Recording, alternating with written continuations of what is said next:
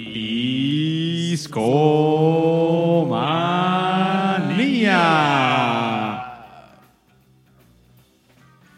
Discomaníacos. ¿Qué tal? Sean bienvenidos a la fiesta de la buena música. Ha iniciado Discomanía y estamos muy honrados por tenerlos. Soy su amigo y servidor, el buen Babasbot, y esta noche nos vamos a reunir para platicar de lo bello de la vida, algo que a todos nos pone muy contentos. Aure, ¿qué es? Amigos, es el amor, el amor feliz, por supuesto. Y es que coincide que estamos grabando Discomanía en vivo un 14 de febrero de 2019. Entonces, pues teniendo la fecha aquí en, el día oficial de Discomanía, pues nos subimos ese tren y vamos a hablar justamente de canciones, canciones de amor. Se va, se va a poner bueno, tenemos una selección, me parece a mí bastante variada. Esperemos que les guste, pero antes de ir a de la música, a la charla, vamos a presentar a nuestros invitados, porque hoy vienen dos personas felices. Y uno de ellos, bueno, ajá, uno de ellos ya ha estado aquí en Discomanía. Y es nuestro querido amigo Brian, que está de regreso luego de un par de meses. Hola, ¿qué tal? Muchas gracias por tenerme por aquí. Muchas Bienvenido de nuevo, Brian. ¿Cómo estás siendo feliz? Estoy siendo muy feliz, sí, porque estoy rodeado de amores y amigos. Y pues de eso se trata ese, este día, eh, de cosas felices. Aquí a mi izquierda tengo a nada más y nada menos que la voz de los camiones de ADO. Transportes. Siempre primera. Lizu, Lizu Tenorio. ¿Cómo estás? Pues muy contenta descubriendo que somos varios amores y no nada más uno, ¿verdad? Estamos llenos de amor, pero está bien, compartimos el amor libre y pues todo muy, muy bonito aquí con los compas de Discomanía. Eh, ¿Qué tal? Yo soy Lizu y estaremos poniendo música riquita y muy amorosita esta noche. Yes. Oigan, pues bienvenidos. Quiero contarles que este es nuestro primer, eh, nuestro, ¿cuál primer? Nuestro tercer programa amoroso en Discomanía. El primero, Aure, ¿te acuerdas cuál fue? Sí, mi querido Babis, fue uno que se llamó Amor, Dinero y Arrumacos. Se grabó en la cabina número 2 de, de Discomanía. Y pues estuvo lleno de, de anécdotas, hubo var- varios invitados, hubo voz femenina, hubo, hubo una buena comunicación bastante feliz, amigos. Y nuestro segundo episodio de 14 de febrero fue uno llamado Amar y Querer no es igual. Y ese tuvo una dinámica bastante buena, se los recomendamos bastante porque los invitados nos recomendaron una canción de amor y una de desamor.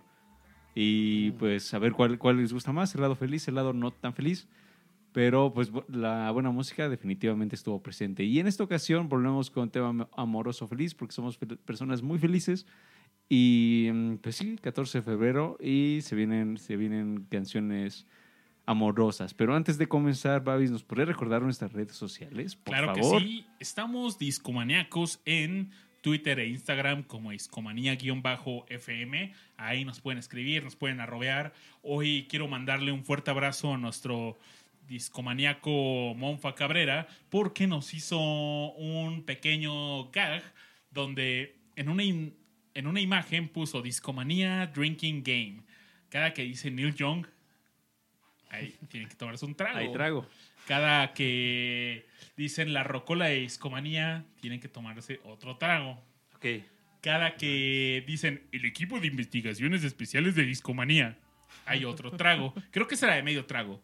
Y, y el último, cada que suena aquí el marihuanómetro, lo voy a poner. Dios. Yoga. Ah, estoy bien Yoga. Yoga, yoga, yoga, Yoga, yoga, yoga, yoga, yoga, yoga, yoga, yoga, yoga, yoga, yoga, yoga. Esos son tres shots. Y cada que suena eso, tienen que tomar otro shot. Entonces, discomaníacos, ustedes saben si le entran al drinking game Eso está de- bien chido, güey. Yo, yo he, querido hacer ese tipo de, de- de drinking games, pero nunca lo llego a aplicar. ¿Ustedes lo han hecho? No, pero quizás Se- se ve sea el cotorro, ¿no? momento, ¿no? Aquí Quizás, en discomanía. quizás sea el momento en Discomanía, el día de hoy. Así Así es, que amigos. ponga bien la oreja, en su, en su dispositivo de sonido.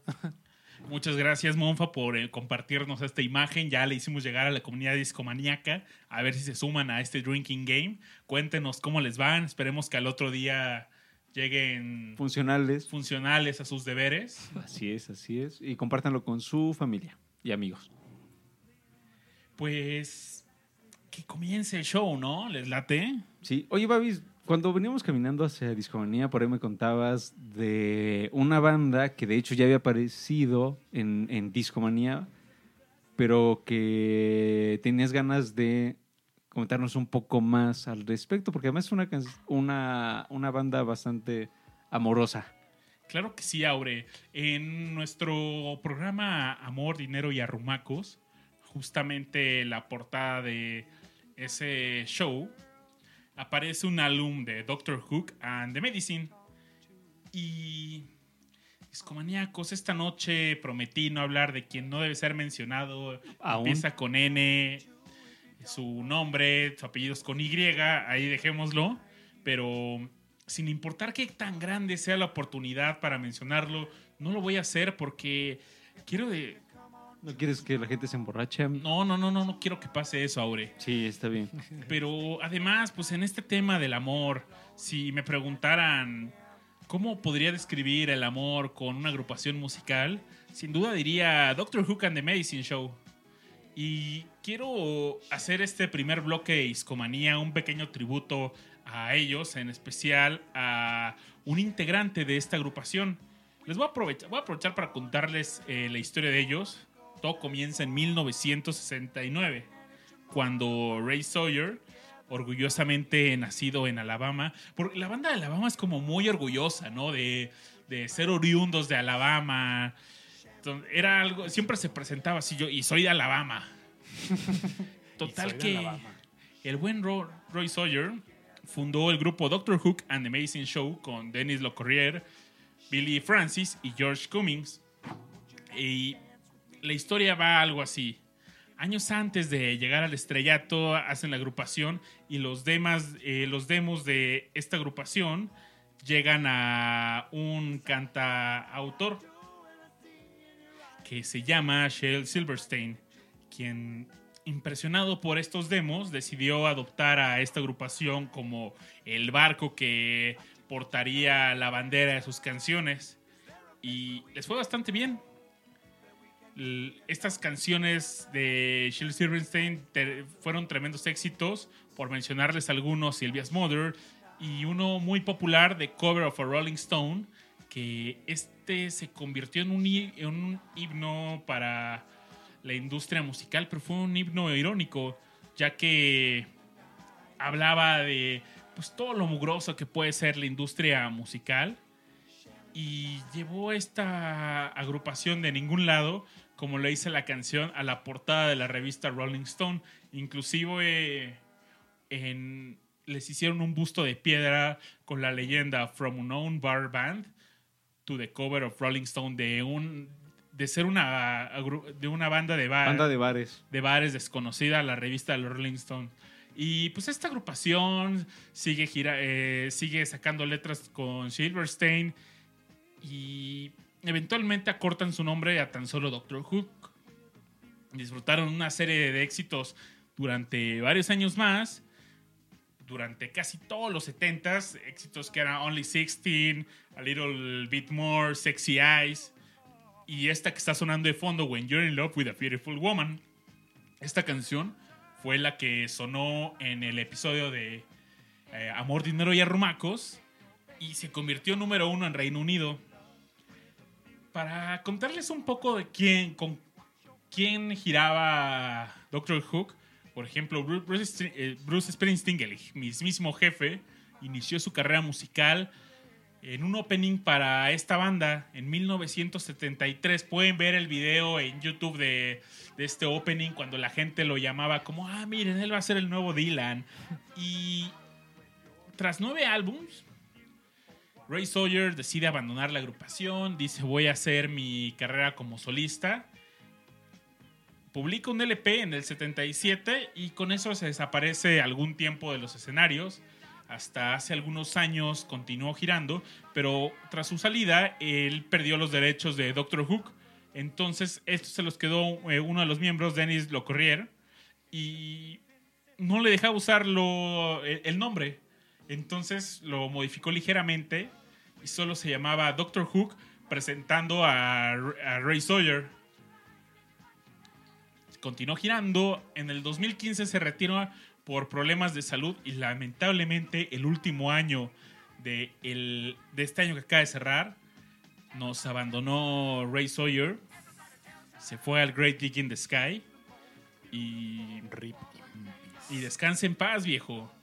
Eh, Ese, los invito a ver los videos en YouTube de Doctor Hook y van a poder ver claramente ahí a Sawyer porque él no, él tiene una presencia en el escenario muy, no sé, es como esa persona muy alegre, tiene ese carisma en el escenario que a pesar que él no era la voz principal de Doctor Hook, él no era el miembro principal, era el miembro que más destacaba. Era, ustedes lo van a poder ver en todos estos videos con un parche en el ojo porque él perdió el ojo izquierdo en un accidente de automóvil y siempre portaba un sombrero de vaquero. Él lo veían en, lo- en las percusiones, tocando las maracas, el triangulito, gran vaquero. Y Ray Sawyer, donde quieras que estés, estoy seguro que estás en un toquín tremendo y en Discomanía, pues quiero aprovechar para hacer trampa porque no se va. ay, Queda claro algo, ¿no? No se vale repetir rolas que ya hemos puesto. Entonces voy a hacer un ligero troco, una maña de Discomanía. Y encontré un cover de una chica de Hong Kong que hace un cover digno. El sonido de Doctor Who que era como este pop rock post disco, entonces e- esos sonidos, esas drum machines, ese sonido meloso, sincero, empalagoso, es lo que caracterizaba a Doctor Who.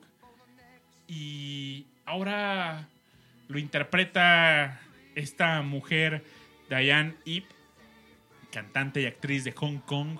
Le hace justicia a esta canción. Vamos a escuchar Sexy Eyes. Y pongan mucha atención en esas, eh, en esas cuerdas eh, orientales. ¿Ustedes qué opinan? Así, ¿no han escuchado así de repente una rola y dicen, ah, esto se escucha como muy, muy, muy oriental, así con unas cuerdas locas? Oriental con cuerdas locas. Ajá. Sí, me, me ha pasado, me ha pasado con, so- sobre todo con música oriental que viene con cuerdas, locas. Es cierto, es cierto. Vamos a escucharlo y, opinamos. Venga, esto es Discomanía, no se despeguen. Especial amoroso.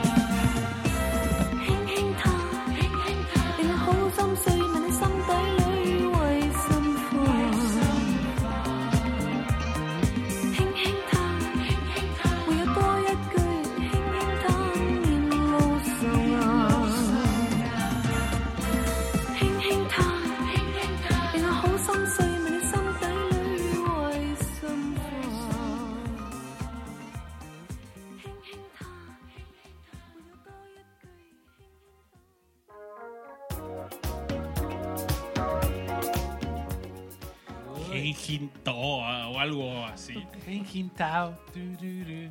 En inglés, Sexy Eyes, álbum de Doctor Hook. Y me costó trabajo escoger esta rola porque ahora estamos escuchando de fondo otra en alemán, un cover de When You're in Love with a Beautiful Woman de Mary Rose, de que en alemán es como Ich have den Glauben auch dich nicht. Perdonen mi mala pronunciación, mi mal alemán, pero Está chingona, está muy buena la rola, ¿eh? Muy Está buen bueno. cover, Tiene toda la, la banda ahí completa, buenísimo. Banda, escuchen Doctor Hook, pónganlo en su rocola, estén... ponga- pónganse felices con esta canción. Oye, ahora, y tú encontraste unos datos ahí curiosos, ¿no? Pues jus- justo estaba leyendo hace, hace un momento que, es decir, Doctor Who que empezaron mm, con una banda de la cual ya les hemos hablado aquí en Discomanía que se llamaba The Flying Burrito Brothers, que es esta increíble banda de country psicodélico de los 60 ¿no? Entonces uno de, de los miembros que, de lo que eventualmente se convertiría a Doctor Who era Popeye Phillips. Además, ¿qué nombre? Popeye. Popeye. Um, y entonces, de alguna manera, eh, ellos fueron siguiendo como esta pues, tradición o algo así del country sesentero. Y los primeros discos de Doctor Who son discos de country rock. Mm, pero sucede que oh, les fue bastante bien, además, a sus primeros discos. El primer disco es Doctor Who. Um, y en la crítica, así, muy bien, muy bien. Y luego sacaron otro disco que se llama Sloopy Seconds en el 73. El problema fue que, que en el 74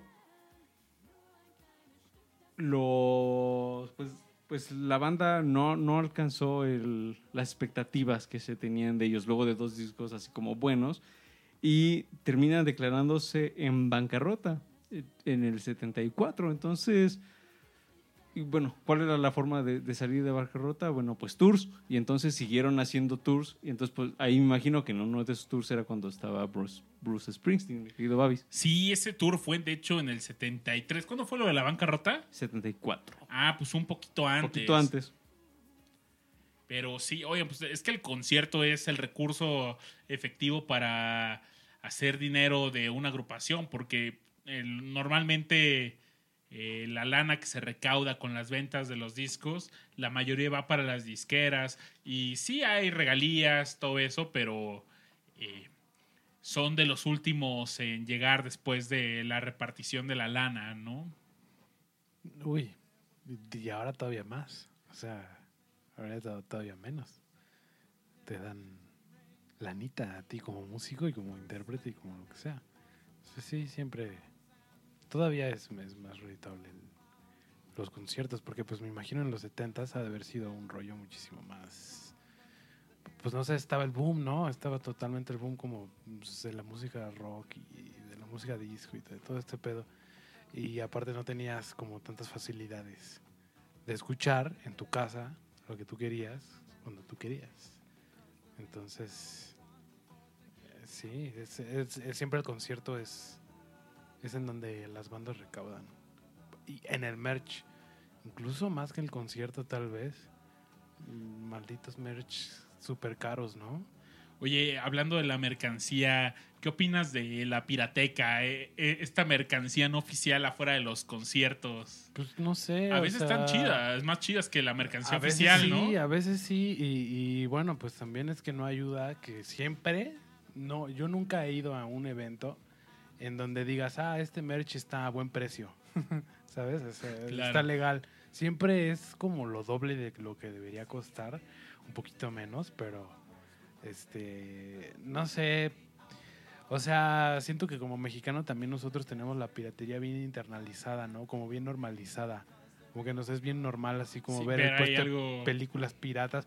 No nada más puestos de la calle, sino hay locales así como tal cual que pagan renta, establecimientos que se dedican a vender pues piratería, ¿no? Y este, entonces, pues no sé, o sea, yo en general mi, mi postura con la piratería es que de repente pues puedes como no sé, como que es para otro público. Como que el público que sí va a consumir eh, original y quiere hacerlo, pues lo va a hacer. Y el que no, pues no lo va a hacer. Y si tiene otra opción, pues a lo mejor y se anima por esa opción. Pero de entrada ya iba con la idea de como de no comprarse una cosa que, que cuesta tanto. No le interesa apoyar a la banda, no le interesa que sea oficial.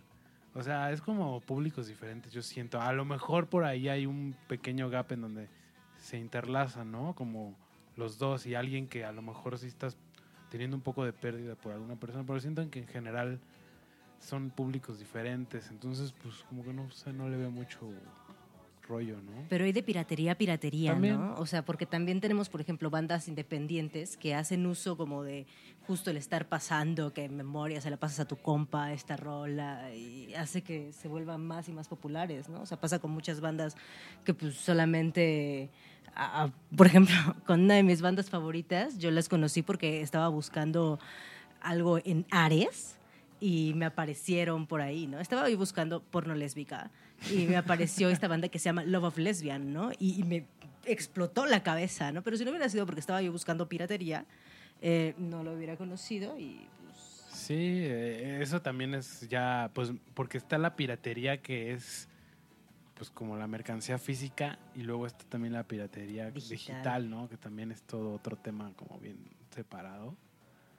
Y este, y luego, bueno, pues ya con la música, hablando de música, pues están los servicios de streaming y todo eso, que es, está como bien loco ahorita, como está, o sea, yo siento que está tan loco, bueno, tal vez es por mi poco entendimiento, pero yo siento que está tan loco que, pronto algo va a suceder ahí que como que va a estabilizar la onda, o sea, como que va a haber un cambio radical, como en cómo ahorita estamos viendo como la industria musical y de streaming, que, que yo siento que las cosas ahorita no se van a quedar muchos años así, ¿me entiendes? Como que algo va a pasar que va como ahí, no sé. Oye, hablando de los servicios de streaming, hay algo que apenas comencé a experimentar y probé Tidal. ¿Han usado esta app de streaming? No.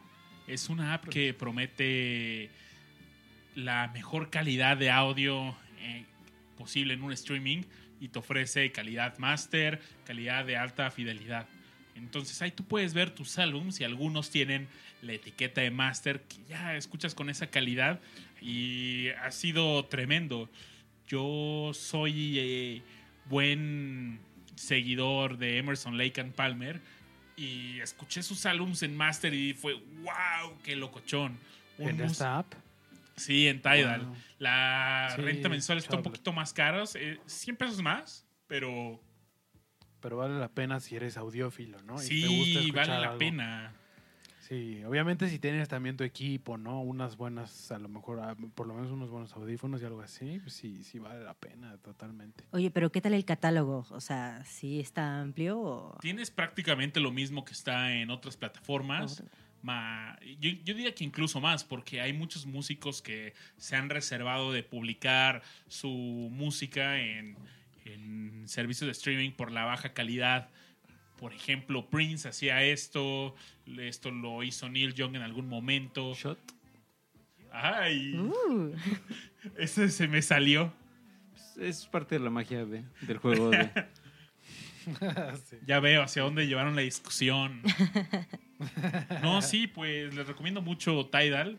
Ok, y está experimenten chido. eso. Otro de los músicos que disfruté en Master fue un brasileño, Emir Deudato.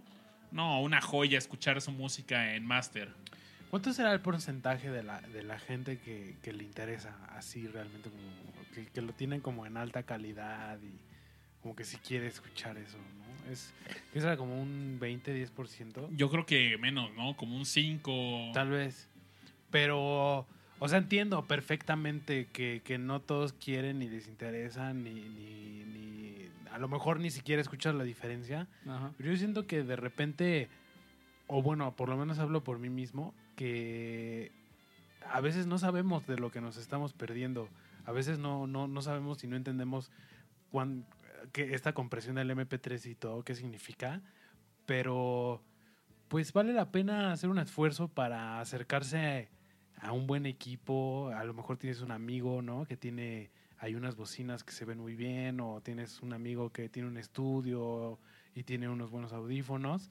Y de repente, como por hacer un, algo nuevo, como escuchar algo que te guste, pero verificar que sea en alta calidad, ¿no? En FLAC o en Tidal o una cosa así. Este puede ser algo que, que te sorprenda y que te abra como este panorama escuchar las cosas un poquito más, este, no sé, como que se escucha, se siente, se escucha más abierto, como más eh, presente, como que estás ahí. Es, no sé, es difícil de describir, pero precisamente por eso está bueno que, que lo probemos al, al menos una vez, ¿no? Escuchar música de muy buena calidad. Sí, nos pone aquí en el chat de mixler.com el buen Cristo Rey. Dice, ese es el único servicio donde puede escuchar la música de Jay-Z. Y sí, él es uno de, la- de, de las mentes atrás de este proyecto, quien lo está impulsando, quien le está metiendo lana. Y es él, es él. Es- Ah, chido. No, pues con razón. ¿eh? Sí, ex- exclusivas de Tidal ya tenemos. Sí, pruébenlo, ¿eh? Y usen las dos, Spotify, Tidal, están chidas. Utilicen las que más les guste, pero Oye, pero puedes también como Spotify tenerlo gratis con anuncios o es exclusivamente así pagado. fíjate que no sé. Creo que a fuerza hay que pagar. Te dan igual el mes gratis y todo, pero sí, sí hay que pagar, ¿verdad, Aure? A fuerza. Según yo sí. O sea, sí es. O sea, parte de lo que venden ellos como servicio es como esa exclusividad de. O sea, solo lo vas a disfrutar si estás pagando lo que tengas que pagar, ¿no? Es que ustedes, ustedes toleran los anuncios en- entre rolas. Yo me volví bien lo, así loco con eso. Y dije, no, no, no, Sí. ya no, no puedo. Es que si lo escuchas mucho, sí, es bien castroso. Porque son los mismos anuncios una y, Una y otra, otra vez, cada vez más seguidos. Y además el sonido está como súper alto, ¿no? Pero pues, yo creo que vale la Sí. pena invertir por todo lo que los músicos meten a la hora de hacer su música, ¿no? O sea, Pero es que esa es la onda, o sea, los músicos realmente no les dan mucho share sí. de ese pedo. Spotify se lleva mucho. Entonces por eso digo que también yo lo veo todo muy caótico, porque ha habido muchos rollos con Spotify, porque muchas veces ni siquiera consideran que su producto es la música de los artistas que ponen la música ahí. Ellos consideran que su producto es su app y ellos su marca y todo eso, que pues es parte, ¿no? Pero este se nota mucho ahí como por mm, los porcentajes que y los algoritmos que, que hacen funcionar toda la, la economía de Spotify. Eh, Te llevas muy poquita, muy poquito dinero, este, tú como artista. Y la gente que más se lleva dinero, pues es la gente que más eh, que más reproducciones tiene en general. Entonces es una cosa como Bueno, pero ese es el caso de Spotify. No sabemos cuáles sean los Claro. parámetros de Tidal. No, pero No, sí tienes mucha razón. de ¿no? Amazon y de Google, porque bueno, Yo creo que sí, hay que ser muy similar, ¿no? Sí. Han de. Digo, a pesar que todas estas otras plataformas que mencionamos son grandes, yo aún creo que Spotify sigue siendo la plataforma más grande de streaming Sí. y va marcando el ritmo, ¿no? Sí. Y las demás van a- tocando al mismo son y. Pero les late si ¿Canción? vamos a canción, canción. Fíjense que yo les traigo una canción sesentera que se llama I've Been Loving You Too Long. El artista que la interpreta es Otis Redding y yo encontré esta canción, bueno, yo descubrí esta canción gracias a una presentación que él hizo en un concierto que ya hemos mencionado aquí en, en varias ocasiones, que fue el Monterrey Pop Festival, que se celebró en 1967. Este mm, concierto incluyó una, una gran variedad de, de- de actos, incluidos entre ellos, por ejemplo, a The Who, con esa, con esa ah, famosa interpretación de, de romper los instrumentos. También estaba Ravi Shankar presentando a la música de la India. Y había un representante del rhythm and blues que era Otis Redding. Y él canta esta canción ya cuando era de noche. Y entonces imagínense ustedes eh, ahorita ahorita escucharán pues el tono de su voz la, la- pues la potencia que, que tiene como un buen cantante de soul y creo que se transmitió algo bien especial aquella noche en, en este, en este festival. Hay video, Entonces es, creo que se pueden dar una vuelta en YouTube y, es genial porque le hacen eh, varias tomas de, de parte de su espalda y se ve como está como iluminado por como las luces de, propias del escenario. Entonces se- se- hay unas tomas bien, bien interesantes. Y pues no se diga más, vámonos con ella. Y Rizando seguimos platicando acerca de, de este personaje que, que murió joven, tristemente, pero que dejó buenas rolas como esta. Oye, Aure, pues ahorita nos cuentas eso, quiero saber más. Pero mientras tanto, escuchemos con atención y seguimos en Discomanía.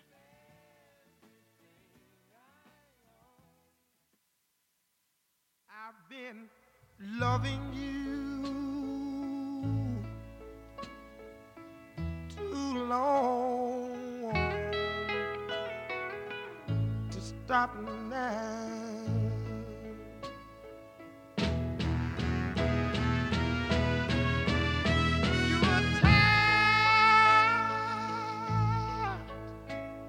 And you want to be free. My love is growing stronger as you become a habit to me. Ooh, and loving you too long.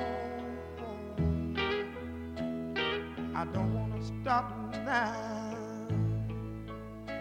Oh. With you, my life has been so wonderful.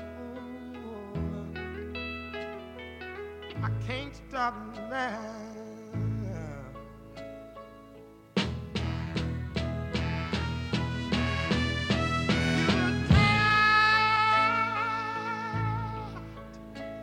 And your love is growing cold.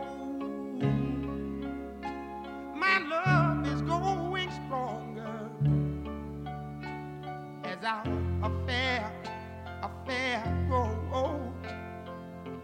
I've been loving you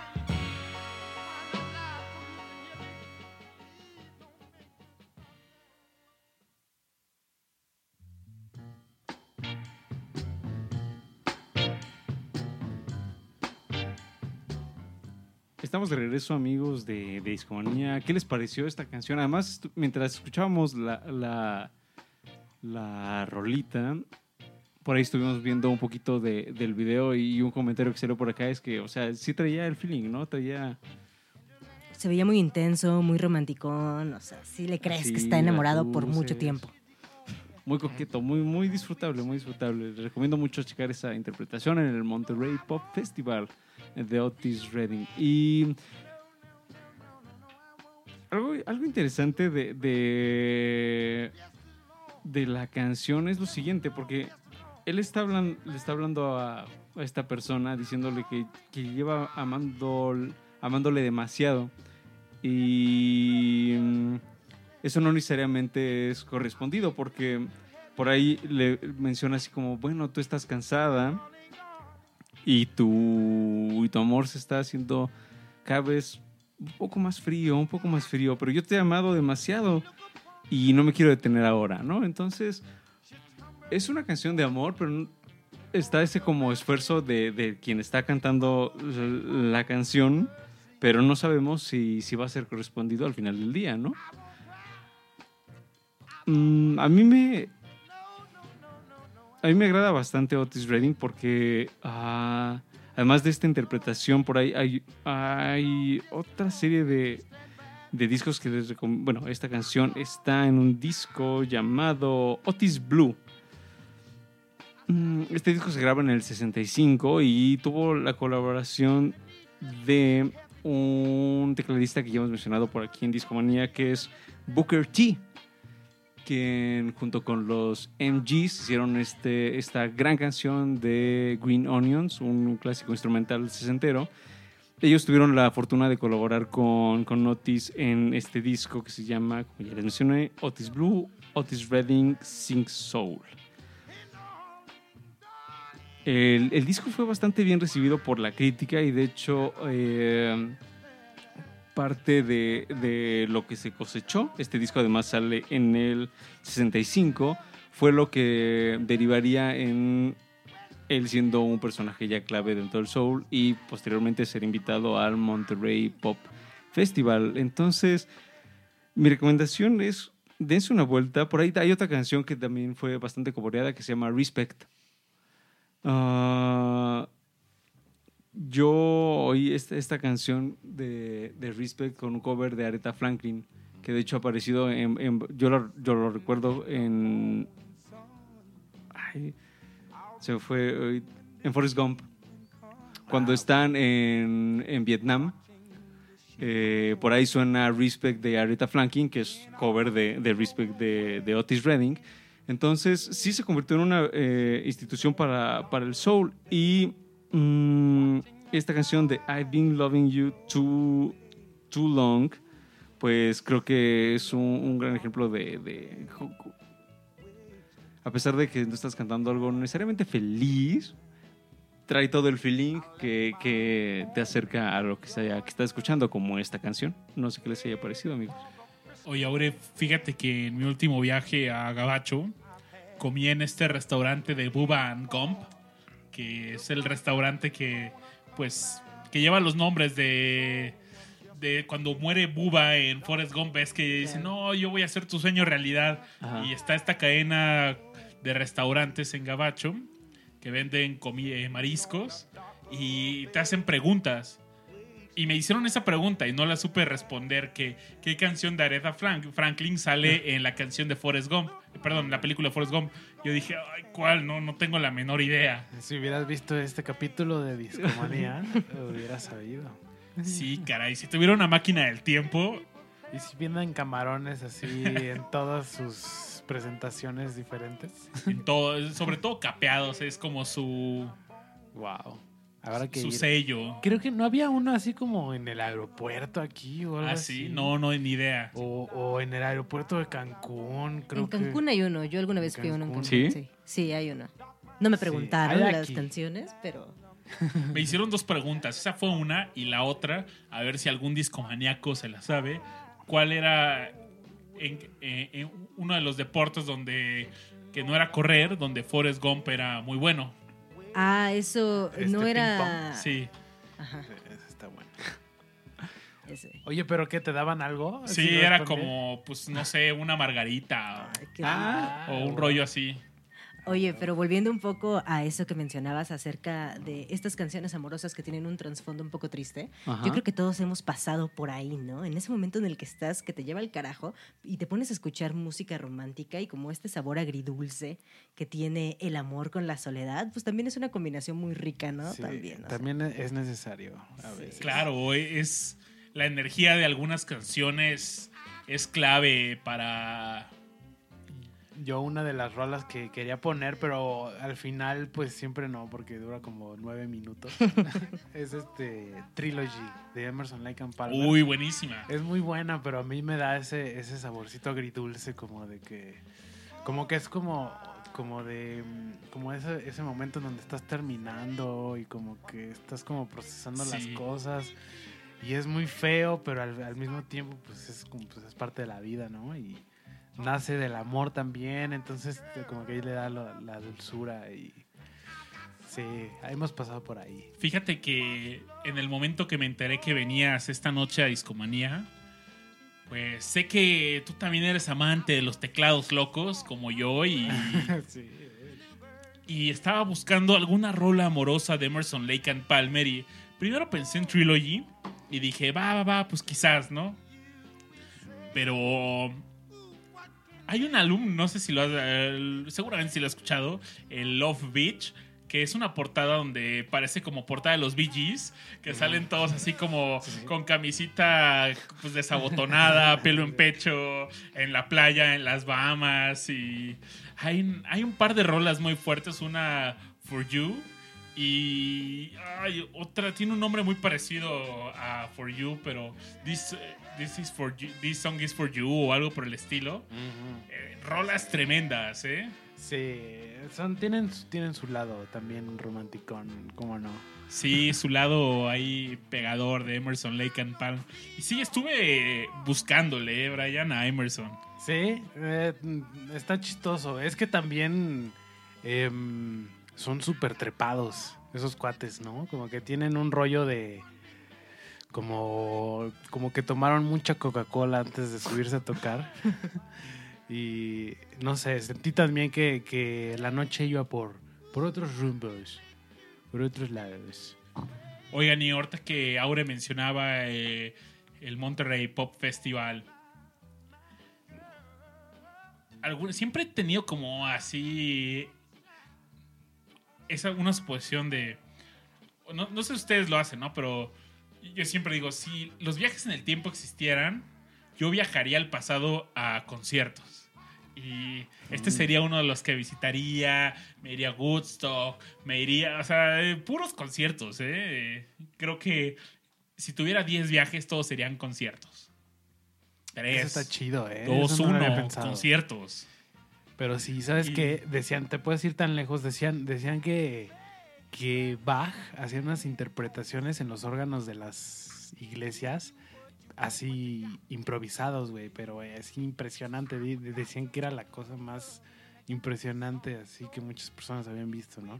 Y siempre me da mucha curiosidad eso, como de, madres, eso no está grabado, ¿no? Sí, Ese- por ese tipo de supuesto, que- Claro. ese tipo de cosas que pues no hay de otra más que irte al pasado y estar ahí. Oye, Brian, pero aparte lo asombroso de ese tipo de interpretaciones, pues vaya, no había amplificación, no había eh, electrónica que apoyara para tocar en un No. cu- con quórums grandes, entonces la acústica jugaba un papel fundamental para estas interpretaciones. Sí, de hecho todavía a- cada año hacen un- una, una serie de conciertos aquí en la catedral del centro, en el Zócalo, y está bien chido porque pues es, es la misma onda. Tienen su órgano que pues son estos eh, tubos eh, de viento. Cada nota es un tubo enorme de viento que pues eso con la acústica de la iglesia que pues tiene un eco enorme.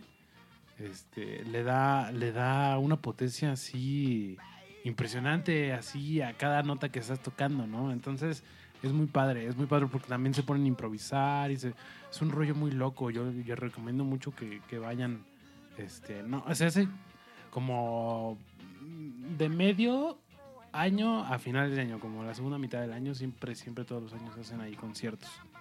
Muy variados aparte, ¿no? Como música antigua, música más moderna. Pero siempre hay un intérprete ahí que, Sí, supongo que si fuera al aire libre no, no, no, no tendría esta acústica Mm. tan ominosa, ¿no? Que tiene como el órgano de, de- de iglesia. la iglesia, que sí.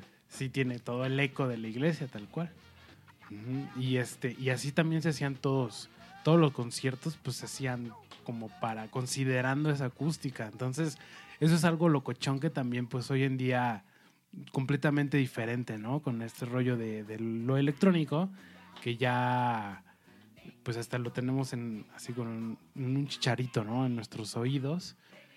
Y, y también eso y, la sonorización en vivo, pues también es un rollo muy cañonamente diferente a lo que era antes. Entonces, hay cosas que supongo que sí se pierden, ¿no? Eh, tradiciones que pues de repente se cortan, ¿no? De gajo porque ya no se ocupan, ya no es práctico, ya no es rentable, no sé, no, no. Oigan, y ahora al contrario, imagínense que más bien la banda del pasado, se, se, se jalaran a alguien del pasado a nuestro tiempo. ¿Qué pensaría de cómo ha cambiado la música, que se ha vuelto una industria que, vaya, siempre la música nos ha acompañado desde juglares a desde las épocas prehispánicas que hacían canciones al trueno, al fuego, eh, pero tráete un músico de... Hay un pianista de música clásica, tráelo a nuestra época. ¿Qué opinará de que tengamos ya música en unos chicharitos que nos ponemos en las orejas y que ya es portátil? Eh, ¿qué- ¿Cómo reaccionarían a la tecnología? ¿Quién ¿Qué pasaría sabe? si les pones un cinte loco ahí? Estoy- seguro el que siguiente Emerson Lake and Palmer. o- Estoy seguro que como que una semana estarían todos así como súper emocionados y después de una semana ya se lo tomarían como cualquier cosa, güey. Así, así somos, güey. Como este chiste de Louis C.K. de que se van a, se, se avientan este, en un viaje en avión, ¿no? Y entonces de repente les dicen, les avisan de que en el avión van a tener wifi. Ah, pues chingón. Y ya están en el avión, ya están este, en el cielo, ¿no? Y este, y el wifi empieza a fallar.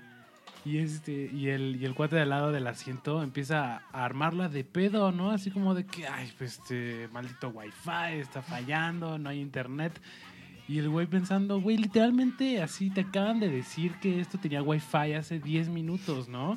Y ya lo estás tomando como, como un dado, ¿no? Así como, como ya, o sea, esto es, esto yo pagué por esto, ¿no? Cuando estás en una silla en el cielo volando. Así y- aliviánate, carnal. Estás en un tubo a quién sabe cuántos pies de la Ajá, tierra. Exacto, güey. Exacto, güey. Y, y- y tú estás de malas porque no hay wifi. Es, es como ese pedo. O sea, yo siento que estaré en una semana así como súper apantallados y luego así como, de, ah, maldito cinte, no se afina. No sé, cualquier, cualquier cosa, güey. Sí, es, es- es- sería locochón. Fíjate que lo que más me da curiosidad es pensar en cuánto fueron maltratados, por ejemplo, los músicos clásicos en su formación. O sea, si hoy en día, de todas maneras, la escuela clásica tiene como un poco Uy, no. esta dinámica de Pues sí. maestro, pseudo dios y alumno que se lesiona con tal de cumplir los estándares tan elevados que están en, en el área musical, o sea, pensar en que imagínate poder recibir clase así de algún super músico, ¿no? O sea, cualquiera. ¿Qué tanto te maltrataría? ¿O qué tan de acuerdo estaría con que en las academias, a pesar de que ha pasado tantos años, aún se siga como perpetuando el maltrato, ¿no? Y a los músicos clásicos, por ejemplo. O, o la música tal cual, ¿no? ¿Por qué siguen escuchando esto? Sí, esto ya... Sí. Pero sí, hablando de eso, no no sé si era Schumann o Schubert, que, este, que se cortó como entre los dedos para poder tener como más apertura de las manos. Obviamente el, el- el- el menso pues se atrofió la mano y ya no pudo tocar y ya pues siguió componiendo, pero pues así llegaba, a- o sea, eh, juntando como, como esta obsesión de tocar mejor que los demás, con, sumándolo con la ignorancia, ¿no? De que pues no sabía qué onda con, o sea, qué le iba a pasar realmente si se, se cortaba, cortaba, ¿no? los- la mano. Este, pues sí, feo. Está feo, está feón. ¿Y ustedes qué opinan, querida gente que nos está escuchando aquí en Discomanía? ¿Qué tan lejos es- vale la pena llegar? ¿Cuánto tienes que estudiar diario? ¿Cuánto ¿Cuánto tienes que tienes que sangrar en tu batería Pues- para volverte buen baterista? Está cañón. Yo todos los días en la chamba, este, justo trabajo en un lugar donde tienden a puros músicos, lesiones físicas, y es increíble ver la son, son deportistas de alto rendimiento. O sea, de verdad, la cantidad de tendinopatías, de desgarres, de gente que sangra, toca hasta sangrar. O sea, está tan normalizado. Hay una enfermedad que está... Pues de hecho, ¿qui- ¿quién fue esta persona que se suicidó porque tenía distonía focal? Se llama distonía focal. y Ah, pues Emerson. Kid Emerson.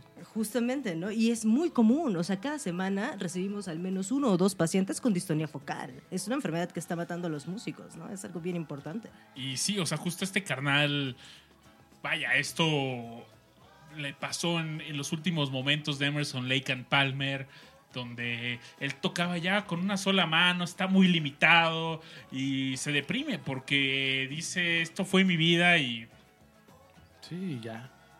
Ya, ya fue, ¿no? Y es que es un círculo vicioso porque nace también como de esa misma obsesión de que es toda tu vida y basas todo como en tu técnica y eh, interpretación, lo que no sé, lo que sea, ¿no? Pero en tu instrumento, en la música.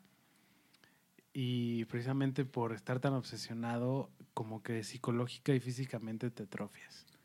Y ya revertir eso es un Está pedote. Bastante difícil. Nos estamos viendo así como muy deep, deep, deep. Y entonces creo que es momento de, de irnos co- con, Así es. canción. Mi querido Brian, ¿tú que nos vas a, a presentar? Ah, bueno, esta es una canción de cantada por Billie Holiday. Billie Holiday la hizo famosa. Eh, se llama Crazy He Calls Me. Y pues si quieren, ya que nos extendimos un poco, vamos a escucharla y ya continuamos hablando. No se diga más, Brian. Chido. Siguen las recomendaciones en Discomanía, amorosas, y volvemos.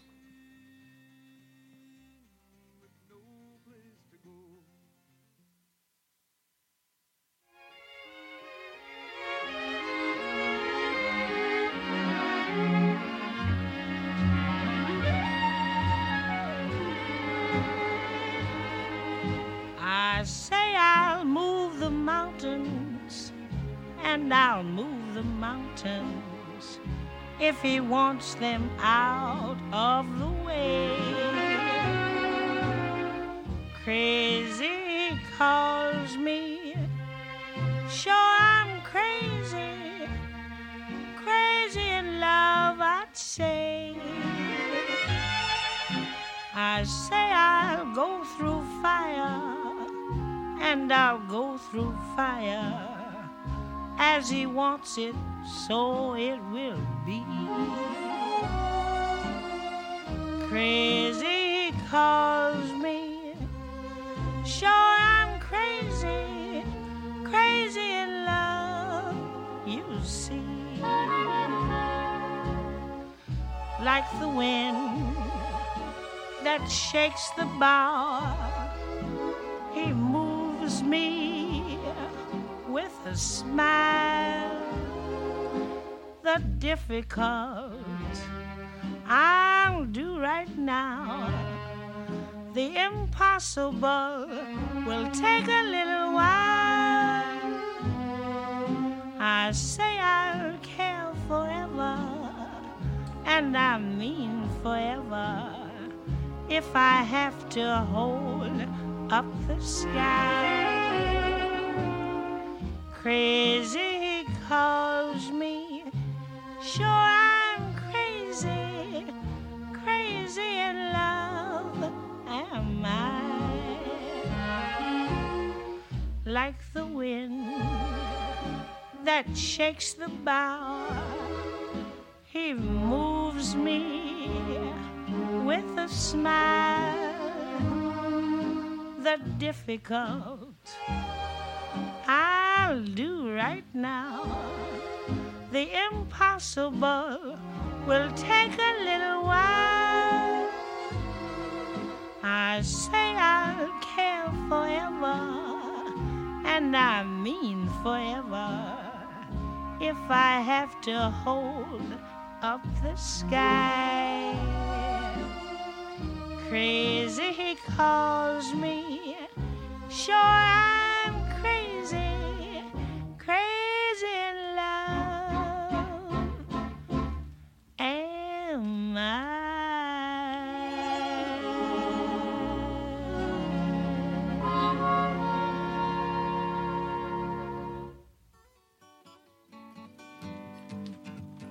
Pues sí, Crazy He Calls Me de Billie Holiday es una rola como de los 50 más o menos.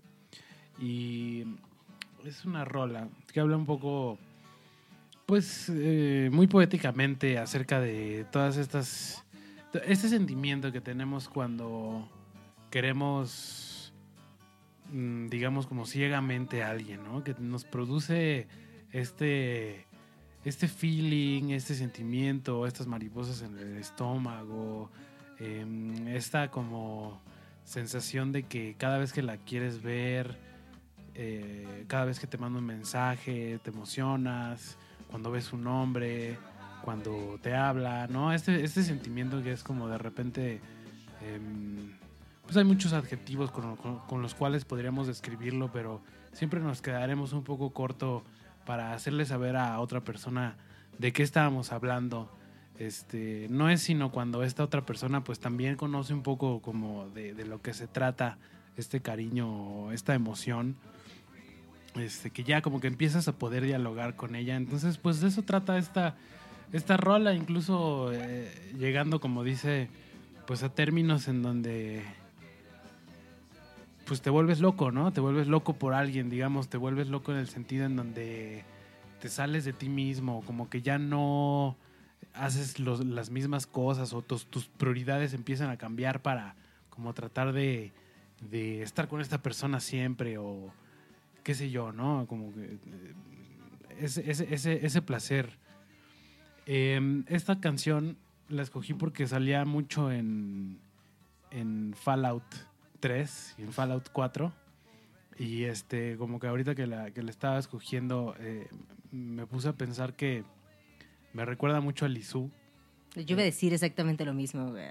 Sí, ah, ah, estamos Mucho amor, conectados. mucho amor. Y no, y sobre todo cuando estaba jugando mucho Fallout 4, fue cuando eh, ya compartíamos ella y yo eh, muchos momentos y de repente me hace pensar, me remite como a esta, esta, este- estos momentos en donde estás con tu ser querido, ya sea tu amigo, ya sea tu pareja, y que de repente están haciendo están juntos, pero no están como platicando entre ustedes, no están haciendo algo precisamente ustedes dos, pero están como ahí en el mismo espacio, como compartiendo el día, la tarde, y a lo mejor uno está leyendo, o los dos, o alguien está con sus audífonos, pero pues estás ahí con esa persona y como que te hace sentir una tranquilidad, ¿no? Así como que como que estás compartiendo ese momento de tranquilidad con otra persona, entonces como que te lo duplica, ¿no? Como que te como que te duplica el feeling, este, eso se me hace una de las cosas más padres como de toda esta cuestión del amor y de la amistad. Como me remite mucho a como, como a no estar presionado, ¿no? Porque de repente como que si son ansiosos como yo, pues de repente nos pasa que em, las situaciones sociales o las situaciones que involucran a más personas, pues de repente nos podemos sentir como, como ansiosos y como que no, no, no sabemos qué vamos a decir y no sabemos cómo son las demás personas, no sabemos, eh, no, como que no, no sentimos que podemos ser como tal cual, como dejarnos libres. Y cuando estamos con alguien con el que ya tenemos confianza de mucho tiempo y de repente mm, sencillamente nos encontramos haciendo lo que ya nos gusta hacer sin tener que como que responder realmente nada, pero ahí al lado de la otra persona es, es padre, es muy chido y de repente pues sí, intercambias el comentario, te cagas de la risa como de alguna cosa o sale algo padre, un meme, ¿no? Y lo enseñas y, y ya y vuelves al silencio, a lo que estabas y, y no sé, me, me acuerdo de todo esto, ¿no? Como que tam- también un poco extendiendo la pregunta de si, si me entienden, ¿no? Si de repente sí también les gusta a ustedes como hacer este tipo de actividades en donde pues, cada quien en su onda, no sé. Hay, hay algo que, que yo siempre he pensado que es este. Si tú puedes estar cool con una persona en completo silencio, o sea, no hay necesidad de, de decirse nada. Pero si estás como. O sea, eso que mencionas, ¿no? Ese sentirse a gusto con, con la persona solo por el hecho de que está ahí, a mí eso creo que es una de las mejores relaciones que puedes tener. Y por supuesto pasa con amigos, y pasa con parejas, y pasa con, no sé, familiares incluso, ¿no? Entonces, es esa conexión que no necesita ser dicha o, expresada per se, ¿no? Entonces, es- sí estoy completamente de acuerdo con, lo que dice Brian y, también lo valoro bastante. O sea, hay algunas personas en mi vida con los con quienes lo, lo logro vivir y es algo bien, bien, bien especial. Sí, ¿no? Es como, es, es chido. Es una cosa que, pues no con todo el mundo, porque con otros mundo, pues como, bueno, o sea, como que de repente tienes este, este switch en donde tienes como atenciones especiales, ¿no? Como de, ah, no, tengo un, un invitado. Y, o sea, que está, está cool también. pero es, es diferente, es también es como, como que tú te sientes un poco también con, como con esta, pues, mm, no le quiero decir presión porque no, no es con connotación negativa, ¿no? Pero sí es como, estás al pendiente, ¿no? Digamos, estás como en un mood al pendiente.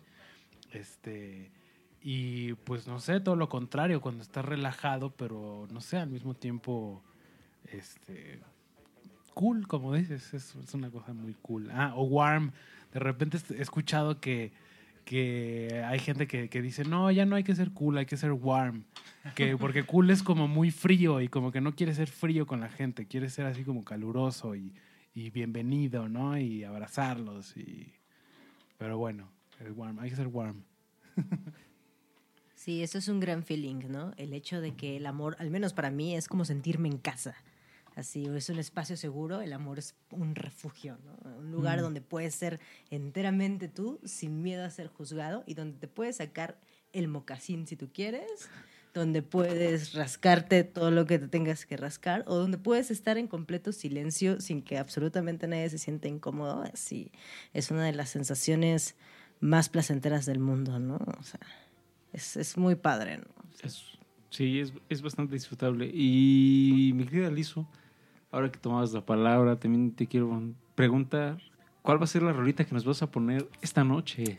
Ah, pues mira, eh, justo cuando me comentabas que el tema era el amor, la primera rola que me vino a la mente es una de The Cure, La Cura o Easy Cure, como se iba a llamar o como se llamó los primeros, los primeros años de la agrupación. Easy Agru- Cure. Easy Cure. Easy cure. Cura fácil, así es.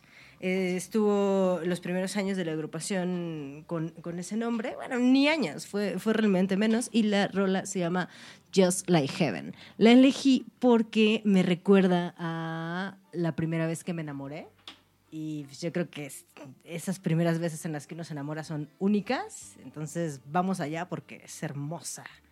Y ya platicaremos un poco de esta maravillosa canción que nos hace bailar. Pues no se diga más, la rocola está preparada. Vámonos con esta rolita y regresamos aquí a Discomanía. Te toca medio trago. Ahí fue con la palabra Ro.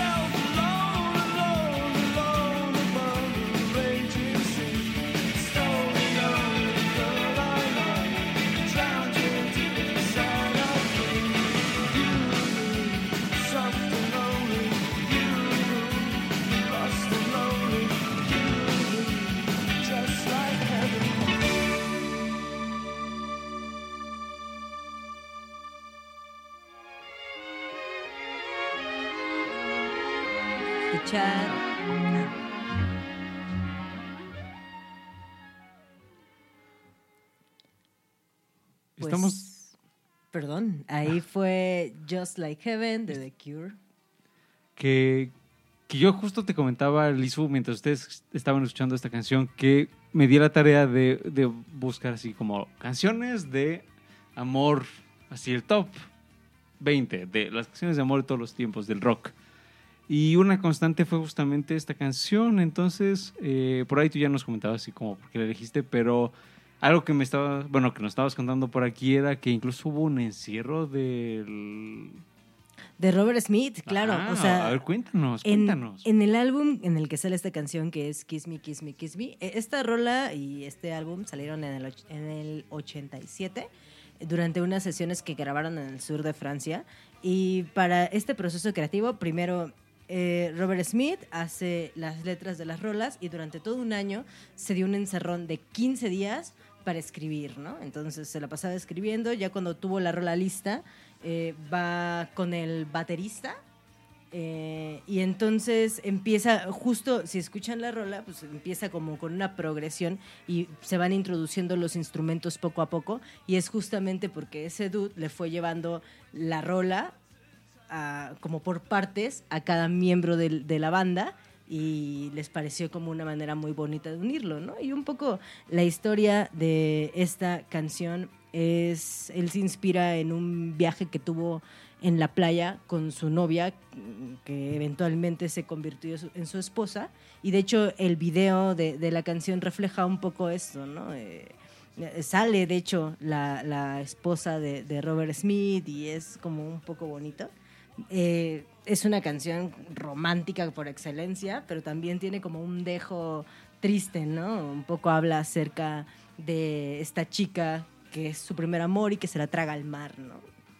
Eh, porque pues The Cure, ¿no? Es porque, y sí. Y justo, por ejemplo, empieza con eh, Show Me How You Do This Trick.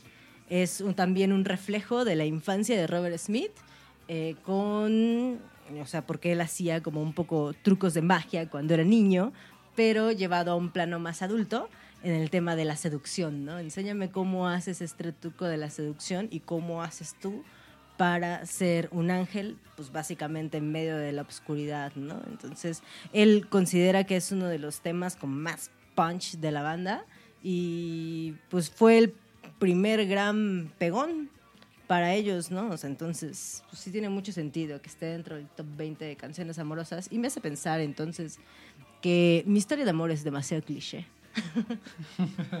Y The Cure tiene bastantes, ¿no? Por ejemplo, ahorita estamos escuchando Friday I'm in Love, Love Song, ese synth pop, post-punk, tiene bastante de este tema, ¿no? Pues claro, o sea, se trata mucho como de, pues, o sea, al final del día, eh, pues es la cura. ¿La cura para qué? Para todo este también mar gótico que, que tiene The Cure, ¿no? O sea, tienen este lado ultra depresivo y tienen este lado de soy súper feliz, estoy lleno de colores y el amor hace al mundo girar. Es una cosa muy bonita de contrastes, ¿no? Como lo es el amor mismo. Ahorita estamos hablando atrás de micrófonos en lo que sonaba la última canción. Una anécdota ahí curiosa, amorosa de amor y desamor de que viví con un cuate en la preparatoria y este carnal me enseñaba a tocar guitarra. Pero él me enseñaba de cierta forma curiosa porque me- primero me decía, mira, te voy a, a- a enseñar a tocar esta rola, no sé, por ejemplo, Knocking on Heaven's Door, pero me decía, mira, eh, me, vas a ayudar a, a cantarle a, a la chava que me gusta eh, e- esta otra canción de sí, tal vez pudieras comprender. Y eran los mismos acordes que Knocking on Heaven's Door. Entonces, y también pasó lo mismo con una rola de de The Cure. Entonces, estamos platicando ahorita la anécdota de amor y desamor. Que pues, un día pasa esto, ¿no? Y este cuate tenía un presupuesto de 250 pesos para en ese entonces, eso fue hace yo creo unos 12 años. y quería darle un regalo a la chica que le gustaba. Entonces se le pierde su dinero. Y traíamos las guitarras y órale, vamos a subirnos a cantarnos a los camiones. Y pues pum, ahí vamos, ¿no? Y, pero el joven Babis que no sabía tocar nada, entonces ahí me va a tocar, ahí me va enseñando algunos acordes y tengo esos videos por ahí en YouTube. Eh, algún día los podré publicar por ahí. Bueno, están publicados, ¿no? Pero eh, de una forma que no son Ajá, su misión es encontrarlos. Exacto, Exacto. ¿no? O sea, están perdidos en todo ese bulto que es el internet. Entonces es un reto encontrarlos. Así como se hizo viral el, el video de la piñata de, ¿De la prepa? de Siempre Peros. Está el otro video del joven Babis con un pandero y una guitarra en un camión. Ok. Ahí Ahí está, muchachos. ¿Y qué Sí. tal nueva- fue en, en este tema? de- Ah, por cierto, la- al final pues, juntamos la lana, recuperamos la lana para el regalo, pero plot twist, nos fuimos por unas cervezas. Oh, oh. Uf, bueno, valió la pena. Así dijeron, él, este es mi esfuerzo. Yo lo que quiero es chelear. Algo que comentábamos y, y lo relaciono un poco con el tema de, de dar este, serenatas en la época secundaria, prepa, universidad, incluso es cuando, no sé, creo que a, a todos por acá nos pasó a lo largo de este día y es mientras caminabas en la calle pues te encontrabas globos. De hecho yo saliendo mi- de mi casa, lo primer- mi, mi primera imagen es un globo de un unicornio que se había atorado en uno de los cables de pues electricidad, ¿no? Y yo dije, oh, pobre unicornio. Eh, pero eh, a lo que voy es muchos globos, muchas flores, mucho rojo y rosa. Y, y me, me remite a esa etapa ya algo, algo lejana de, de prepa y secundaria en donde podrías ir a, a tocar serenata o donde podrías hacer una carta de amor para tu persona especial o no sé, o sea, no sé, si había una kermés tal vez. Te había, casabas. te casabas. O sea, hay, hay muchas prácticas de, de juventud, juventud y, Sí. y onda amor que justamente uno no puede evitar este, recordar en una fecha como esta, ¿no? Yo fui bien ridícula. O sea, de verdad, hice, me acuerdo que, para empezar, este cabrón yo ni le gustaba. O sea, me gusta esta canción porque me recuerda a esa época de mi vida, eh, cuando todavía existía Messenger. Uy, Y él me agregó a Messenger para enseñarme esta canción, pero no porque me la dedicara a mí, sino porque le recordaba a la chava que le gustaba. O sea, era como un poco ese de soy tu mejor amiga y te apapacho como en tus momentos en los que lloras como por alguien más. Y estuve como en una lucha unos dos años hasta que me notició el senpai. Y, e hice un poemario con, hice, hice, era una antología con 100 poemas originales, todos mecos de, de- de secundaria prepa, que le hice así a este güey. Y recuerdo que ese día eh, que se lo iba a entregar, no fue un 14 de febrero, pero por ahí le hablé a una de mis mejores amigas, porque ya lo tenía yo engrapado, lo engargolé. Eh, no, o sea, de verdad tardé semanas, ¿no? En, en- en, bueno, meses entre lo que escribía y entre que recopilaba y entre todo.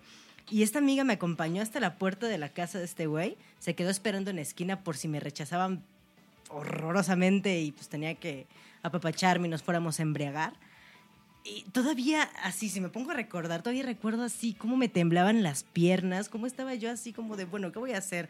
Voy a entregar esto y voy a confesar mi amor y decirle que se aviente a tener algo conmigo chido. Y pues sí, como fue, cuando, cuando abrió la puerta y le entregué eso, o sea, estaba yo tan nerviosa que me puse a llorar. Entonces era un poco como de, oh, te amo, no sé qué, y era más como ponerme ahí, toma esto, no, léelo. Y lo chido es que había escrito como un poco en la dedicatoria a lo que había ido, ¿no? Entonces ya no tuve que hablar mucho.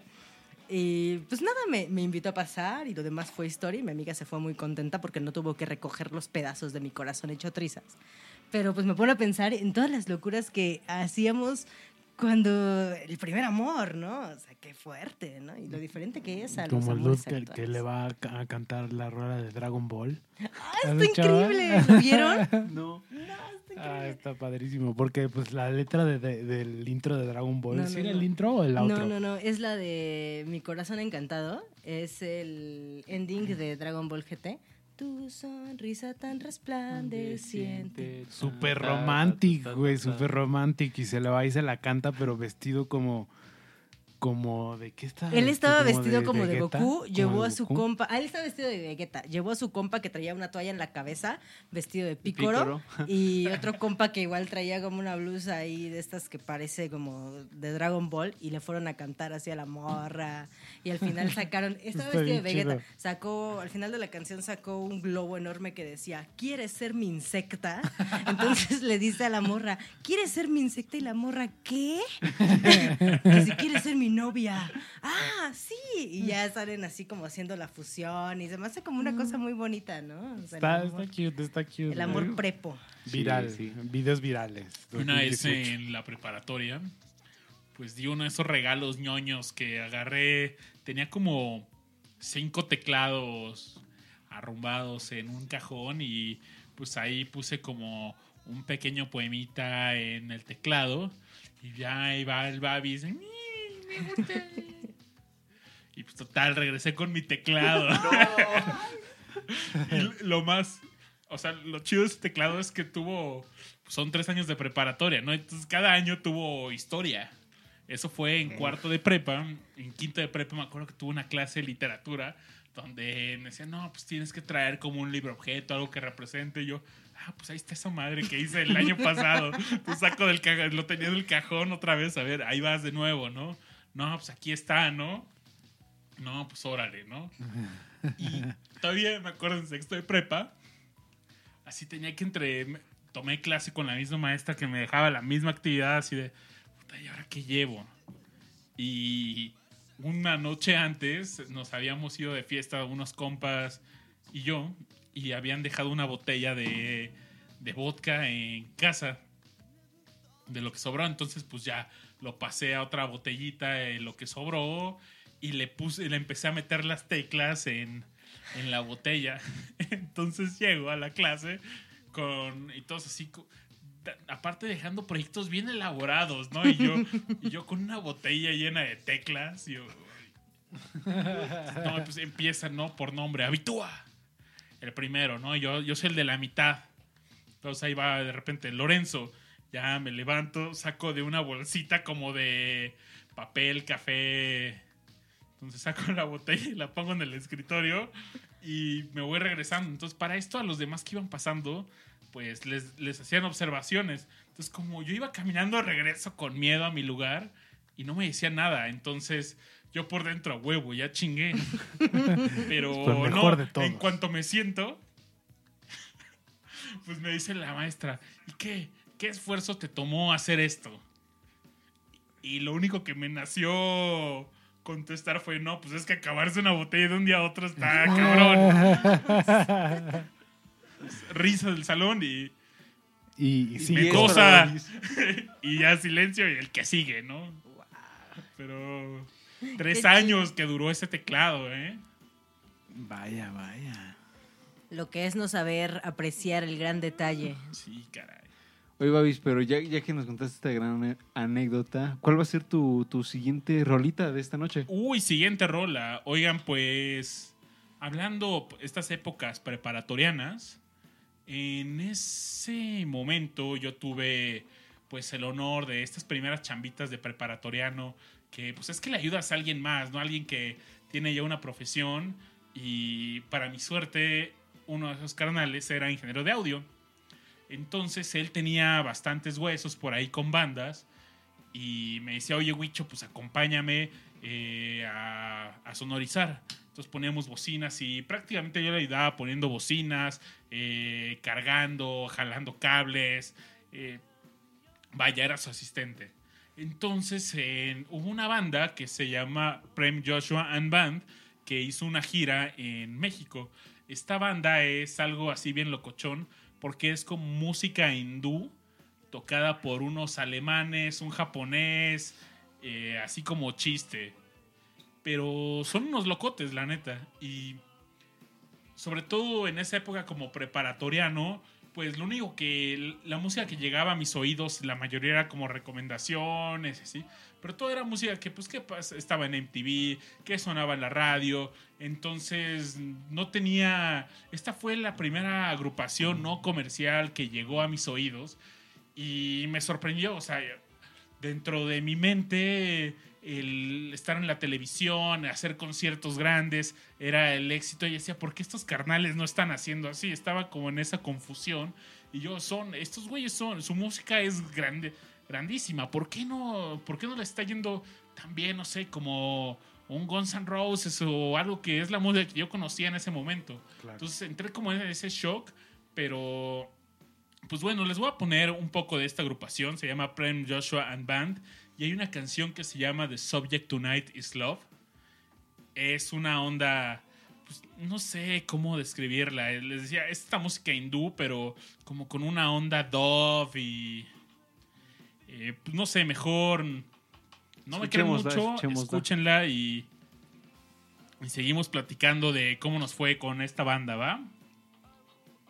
Baba.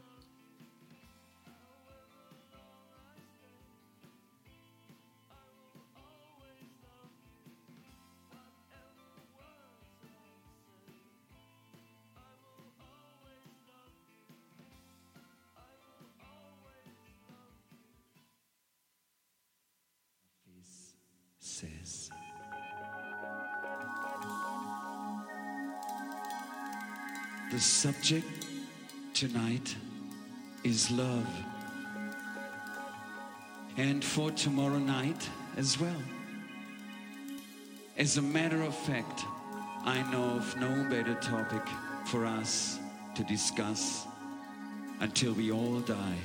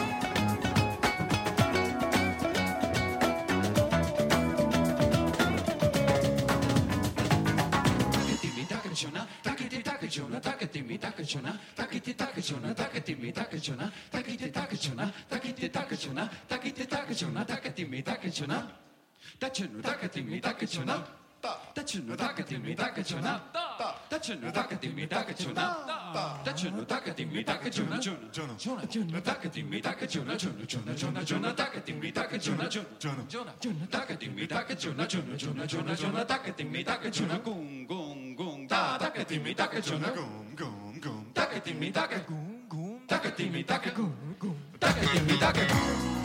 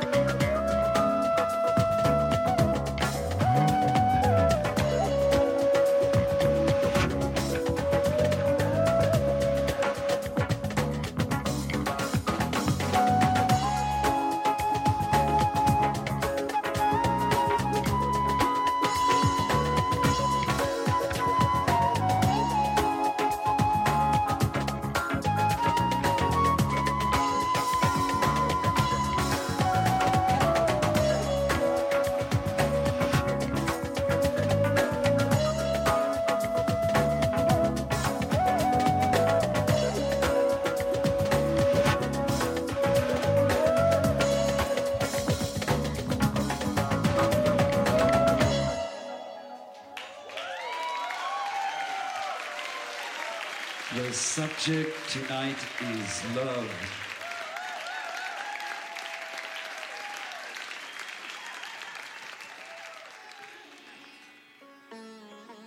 Esto fue Prem Joshua and Band. Y estuve recordando así algunos momentos cuando ellos estaban aquí en México de gira. El motivo principal de su estadía en México era porque los habían invitado a un festival en Tulum. Y pues, ya estando allá, cada agrupación tenía 50 minutos contados para tocar. Pero, pues como es común en los festivales, algunas bandas se toman más tiempo y se va trazando el horario. Resulta que llegó el turno de Prem Joshua y los dejaron tocar solo 20 minutos porque el gobernador quería ver a Fito Páez. Y yo estaba indignado porque lo sacaron del... de- obviamente los músicos también estaban molestísimos, pero yo todavía estaba más molesto, así como que el gobernador los quiere... Lo sacó porque quiere ver a Fito Páez, ¿no? Dije, ¿qué, qué pedo? Y me quedé con muchas ganas de volverlos a ver. Dije, ah, pues si ya vinieron, quizás haya otra gira aquí en México y pues no. Hablando con los músicos, vaya, después de en las conectada y todo eso, pues había oportunidad de platicar con los músicos y me acuerdo mucho que un día platicamos de cuando de- hubo un concierto largo que duró como unas tres horas y media. Entonces les pregunté, oye, ¿y cuál ha sido el concierto más largo, la tocada más larga que has hecho? Dice, no, una vez tocamos 18 horas seguidas en un crucero. Porque ah, Estaban en un crucero. Y pues, no sé, me lo imagino en, este, en estos cruceros así locochones, eh, pura fiesta y sí, o sea, continuo. Uno de mis dream jobs es tocar en un crucero. Así. Pero es que eh, eh, se maneja que de repente tienen bandas que están ahí por meses. Entonces, hace no mucho me recibí una oferta, pero era como de estar ahí medio año en el crucero y vives en el crucero y no haces nada más, güey. Pero no gastas, no. Está chido. No gastes a menos de que te, te quieras pasar de pedo, porque si no te dan bebidas alcohólicas. Ya conocen a los músicos y saben que no es, no es rentable. Pero, pero está chido, o sea, eh, estás tocando diario, entonces está muy bueno y aparte pues estás en una vida así, pues en, en el barco, en el pinche mar, está bien chido, güey. Eh, y bueno, mi maestro lo hizo y tengo varios compas que, que por ahí lo han hecho y se me hace como, y aparte pagan bien, entonces es como, es como este rollo de irse 15 días a componer, pero pues medio año, ¿no? Así estar Claro. tocando y tocando y tocando, has de mejorar bien chido. Seguro, ¿no? Todos los días. eh. Sí, aparte eh, este ambiente como de estás conociendo gente nueva, estás con tu con tu con tu banda practicando las mismas cosas una y otra vez, como que ha de ser una experiencia padre. Sin preocuparte de como otras nociones del mundo. Claro, o sea, Terrenal. estás en, en el mar y no te importa nada más que, sabes que tienes que tocar Sí, unas tengo, esta- tengo este trabajo, lo voy a hacer lo mejor posible y listo, ¿no? Y luego me voy a cenar. Ah, Qué rico, qué rico. Oigan, pues esto fue Prem Joshua and Band. Espero que lo hayan disfrutado. Por ahí tenemos el disco que se grabó directamente a la consola de sus conciertos aquí en México. Igual algún día los podemos publicar. Si hay algún, si algún día tenemos Patreon, algo así, puede ser de ese material ex- exclusivo. Exclusivo para los fans. Tenemos. era- eran buenas las aventuras, ¿no? Ahí de como asistente de audio. Por ejemplo, por aquí tengo un disco que una banda me regaló, pero lo cagado es que los güeyes de la banda estaban ya medio pedos. Entonces, pues nos regalaron sus discos, pero. Ay, tú- y no, ¿y cómo te llamas tú, carnal? No, pues Huicho. Y tengo un disco que dice, no, de- para mi amigo el Wincho. el wincho. Y todos así lo, lo firmaron Wincho, igual, el Wincho, Wincho. el Wincho. El wincho, para el buen wincho. Y está chido. Está chido. Oigan, pero tema amoroso, amoroso. Seguimos con canción, amigos. Oigan, ya dijeron que, que fue un mal episodio para iniciar el el drinking game de discomanía, mm, historias de amor y pues Por ahí hemos Y mencionado. alcohol. Y rocola. cuidado, sí. cuidado. 14 de febrero. Todo se unió para. Bueno, para- pero es que el día de hoy es cada vez que digan amor, shot. Uf. Cada vez que digan amistad, shot. Shot. bueno, vamos a ir con la siguiente rola y, y antes de, de ir a ella es... eh, si yo les preguntara aquí a los que están por acá en la mesa, este... Y al chat, Sí. y al chat. Y, y al chat, por supuesto. mm, cuando, cuando les mencionan a Frank Zappa, ¿ustedes piensan en, en canciones de amor? No. No. No Yo mucho, sí, pero ¿no? en burlas. eh. Exacto. O, O sea, sea, topo eh, estas rolas de, por ejemplo, en este primer álbum de Frank Zappa and the Mothers of Invention, What We Saw We, You Didn't Try to Call Me, puras burlas de amor y chiste. burlón. Zappa era muy burlón y la canción que, de, que les traigo va por esa onda porque mm, en algún momento le preguntaron a, Fa- a- a Frank Zappa así como qué opinaba como de las canciones de amor y así y él, y él decía en realidad yo detesto usando así dejando en claro así yo detesto las letras de amor y sin embargo en 1968 él y los Mothers of Invention lanzan un disco llamado Cruising with Robin and the Jets. Qué interesante esto de detestar eh, letras de amor. O sea, puedo entender el concepto de que no, pues no te vibre, ¿no? Así el romanticismo, pero, pero ¿qué te lleva a detestar rolas de amor? Porque como que me llama mucho la atención. Por ahí, Tal vez sea la correlación de que la mayoría como de los tops o, o de la música pop se habla justo del tema del amor y tal vez es un poco iniciar esta contracultura. Sí puede ser, porque Frank Zappa es muy Era así. antisistema, Zappa, ¿no? Sí, totalmente. de hecho, Bueno, eh, me imagino. sí, eh, este disco, eh, Cruising with Jets, with Ruben and the Jets, forman parte de, de, un, de un proyecto como un poco más grande llamado No Commercial Potential, en donde también están incluidos discos bastante cool, como por ejemplo el Only in It for the Money, que viene con esa famosa este, portada interior de haciéndole sátira al Sargento Pimienta. Y otros dos discos, uno de ellos es el Lumpy Gravy y Uncle Meat. Mm, y estos discos de alguna manera hacen esta sátira a lo que estaba sucediendo en la música de los 60, 50, más 50. Em, pero el disco del que les hablo, Cruising with Ron and the Jets, es la sátira va a los 50 y por ahí la anécdota es de que estaban los, los miembros de los Mothers of Invention y estaban hablando del doo-wop, un género que es contemporáneo a Billie Holiday, que esto es en los 50 y el doo-wop, su principal característica es que se basaba completamente en las armonías. No había tanta atención en los instrumentos musicales como su- sucedería en los 60 sino que todo estaba en la voz de quienes estaban interpretando, ¿no?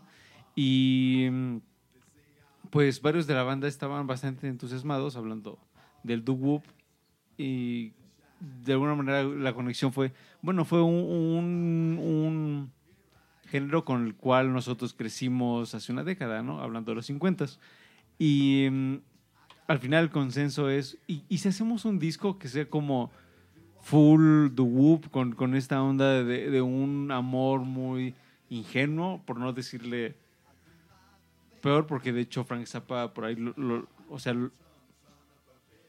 lo, lo llamaba lo llamaba mongoloide a este tipo de amor. O sea, para, para irnos así ya así como súper zapa. Ah, pero por lo demás es un amor muy inocente, podemos decir nosotros. Y la canción, todo el disco va más o menos de la misma onda. Y la canción que le voy a- les voy a presentar es la número 2 del primer lado, que se llama Love of My Life. Y es una canción bastante bonita.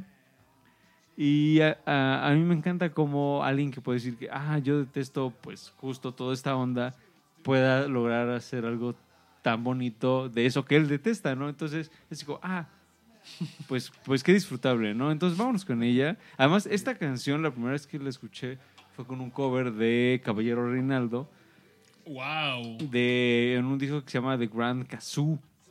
Y hace un cover así súper eh, acusticoso, bien raro. Y luego volví a este disco. Y el resultado, pues, es la canción que les vamos a presentar. Oye, el Reinaldo, ya no me acordaba de él, gran, gran músico. Ese disco que mencionas fue el primero que yo tuve de Frank Zappa, el Gran Gazoo. Sí, pues vámonos con la rolita y regresamos aquí a Discomanía.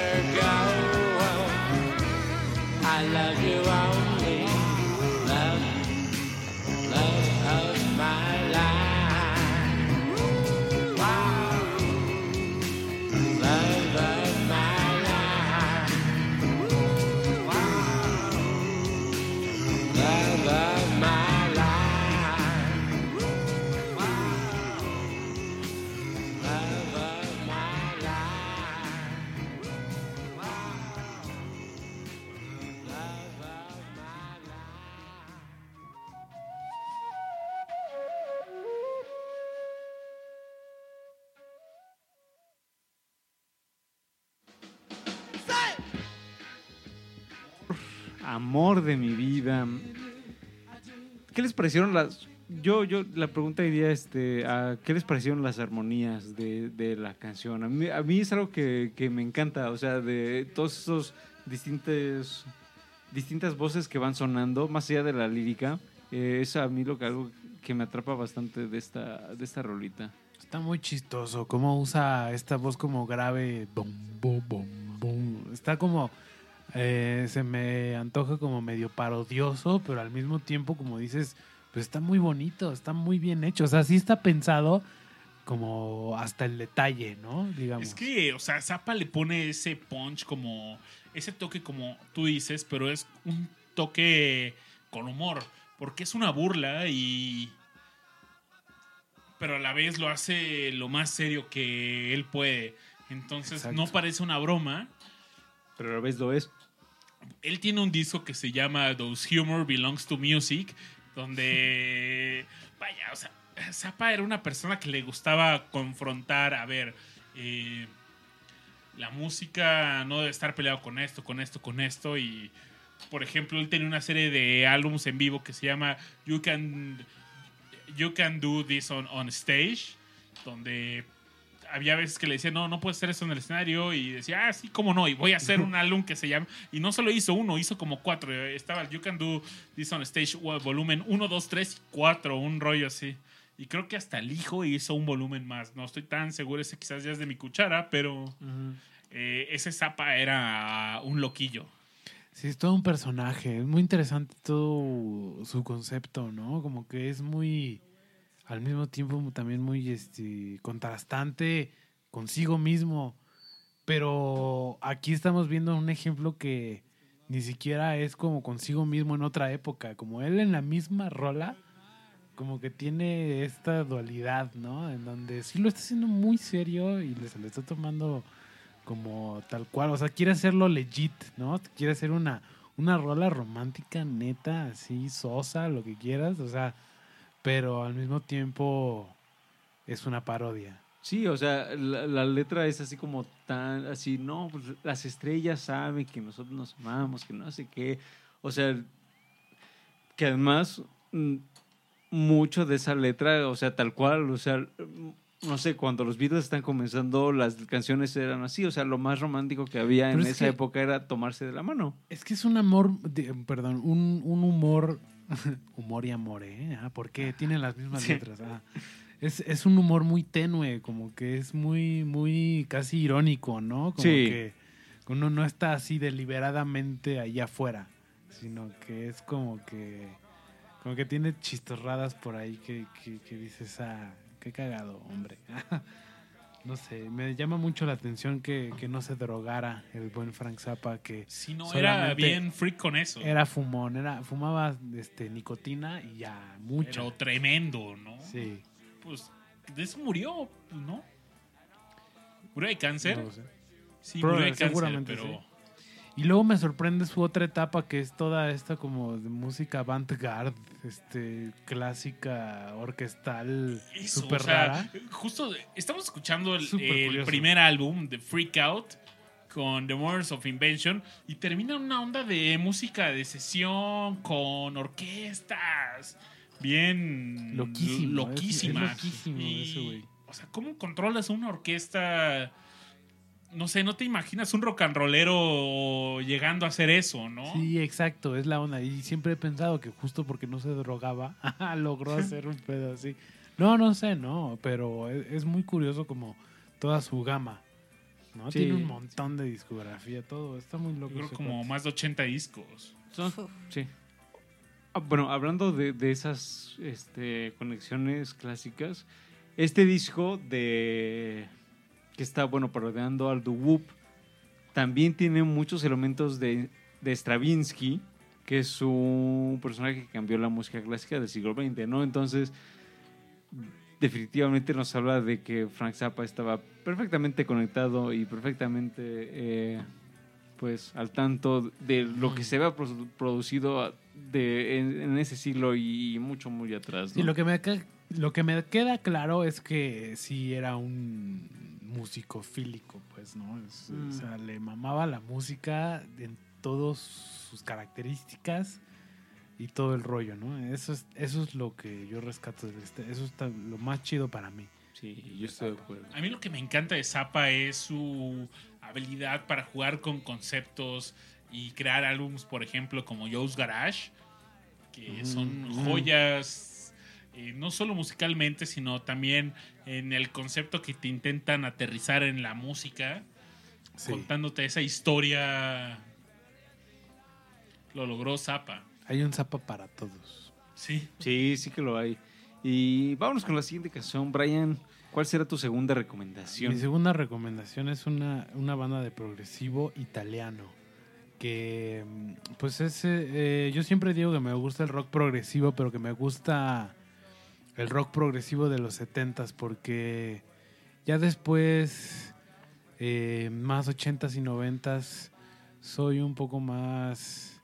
Es un rock progresivo muy diferente, digamos, ¿no? Este, a mí me gustaba mucho lo que se hacía en esa época y esta banda, pues es una banda que fue catalogada, este, tan grande como lo fue Jess, Genesis, Emerson Lake and Palmer, King Crimson, eh, pero eh, pues está todo en italiano.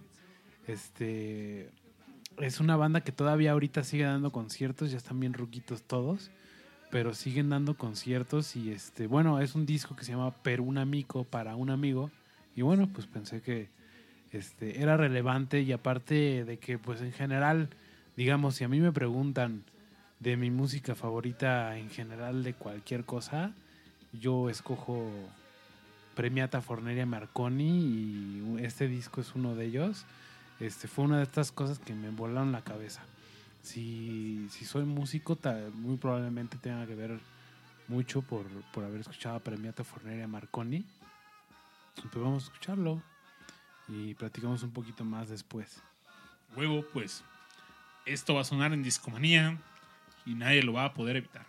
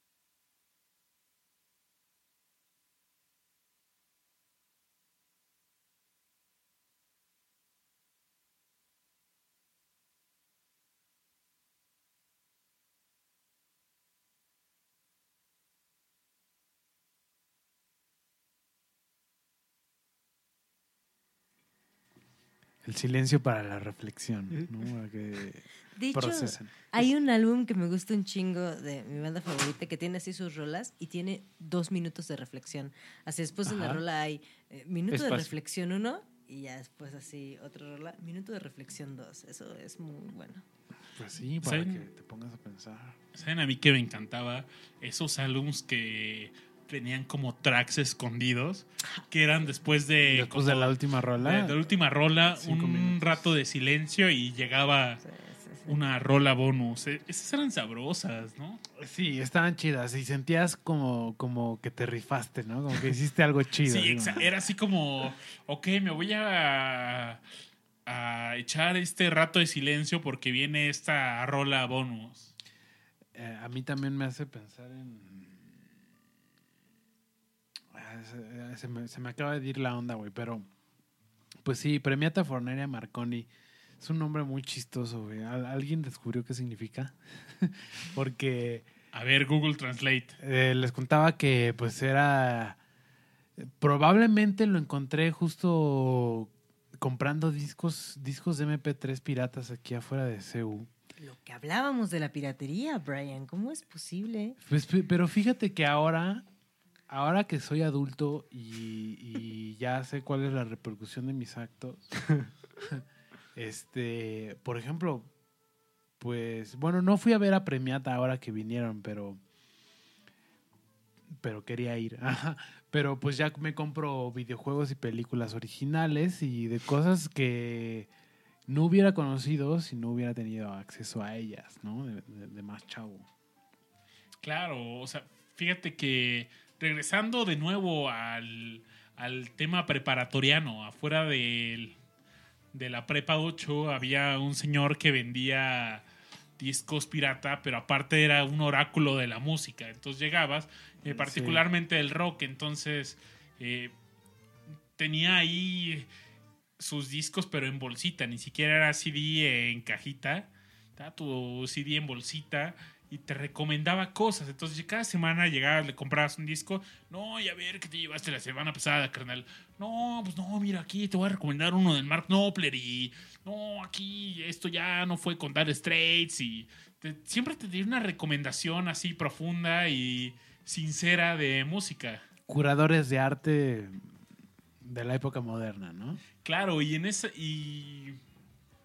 Vaya, no era tan fa eh, o- sea, yo me acuerdo que sí tenía álbums finos. O sea, no era como que te tuviera ahí toda la lista de álbums comerciales, sino sí tenía curado su catálogo. Entonces estaba. Sí, es que me pongo a pensar como qué pensará esta gente, ¿no? Porque el cuate que yo te digo que vendía sus discos era igual, o sea, es el mismo arquetipo de persona, es como si fuera un RPG y fuera como el mercader de discos pirata, así. Y es un y es un ruco que ya pues como es un chavo ruco, güey, como que se quedó en una época en donde en la época de la prepa en donde te pasabas música, ¿no? Y como que dice, güey, eso, eso era lo mejor de la vida, voy a hacer lo mismo, pero, pero lo voy a hacer mi negocio me voy a poner afuera de las prepas a recomendar música y a vender discos, ¿no? Y este, en realidad le estaban haciendo un, un- un beneficio a la comunidad, este, brindando música buena, curando eh, buenas bandas para que la gente también porque bueno ahora como me lo dices seguro hasta era un poco personalizado no así que ah ya sé que a este cuate le gusta de tal y tal entonces sabes qué a ti te voy a dar tal no Sí, pero ¿sabes? a veces era, o sea, ni se acordaba realmente, ¿no? Oye, no, pues a ver, ¿qué te llevaste la semana pasada?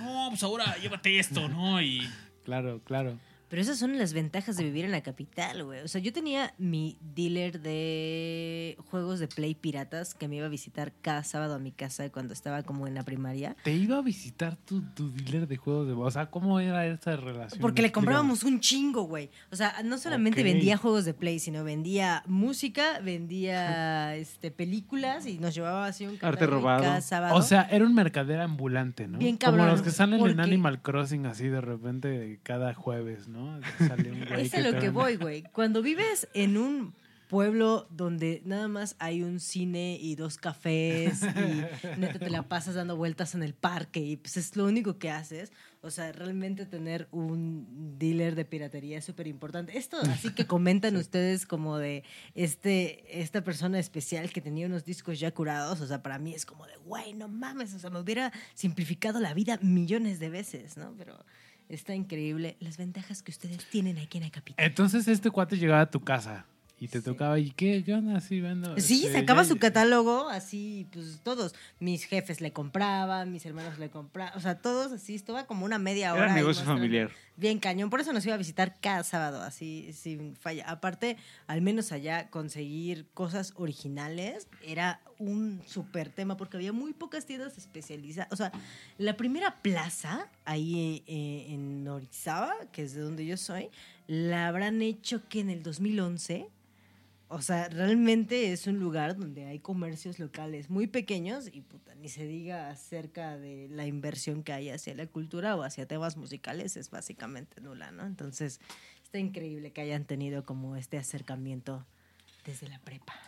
Sí, pues es que justo, justo ese es el tema de la piratería al, al que yo voy, que pues si no lo hubiéramos tenido, sencillamente no hubiéramos tenido acceso y ya, o sea, para de contar. Entonces, cuando uno ya se vuelve un poco más responsable y bueno, cuando también tenemos acceso a estas, o sea, por ejemplo Netflix, ¿no? Y, Crunchyroll y así, hay un montón de, de páginas de, de películas gratuitas y de anime gratuito y todo el rollo, pero una es que valoras el trabajo que están haciendo y otra es que también pues valoras que realmente pagar 100 pesos al mes de repente hace que las cosas sean mucho más fácil de conseguirse, pues sí te están dando un beneficio real, ¿no? Hacia la con la competencia entre comillas que es la piratería. Sí te están dando un beneficio de que bueno, esto es más fácil, es más rápido. así. Creo que es lo que ha hecho el streaming, ¿no? Tanto en video, en música. Ha sido. Definitivamente es una respuesta lógica y, e inevitable, ¿no? Sí, un buen contraataque a la piratería y. lo- lo- lograron hacer la música de nuevo accesible, las películas para la raza, ¿no? Y está chido. Oigan, pues. Vamos con la última recomendación que es de nuestra querida Lizu. Ah, Antes de irnos a la parte de conclusiones, Lizu, ¿qué nos traes en tu segunda recomendación Pues, de esta noche? Les traigo a una banda que no es un poco, la neta yo sí soy bien pop, me vale un poco. Está bien, nosotros aquí Voy- defendemos el pop. Voy a poner a Franco de Vita. Ah, no es cierto. Este, bueno, es, es una rola de una banda que se llama Second, que es de Murcia. Eh, inició en los a finales de los 90 y tardó como unos 7, 8 años en que al menos 10 personas llegaran a, su conci- a sus conciertos. Entonces, el- con mucho cariño para el hermoso hombre que tengo a mi lado. ¿A quién será? Ustedes no saben. Ah, porque Sí, puede ser videos. Puede ser cualquiera. Es una ruleta rusa del amor. Pero este se llama La suerte de tu piel y es una canción ultra cursi, muy bonita, que me encanta. Y pues, yeah, vamos a escucharla.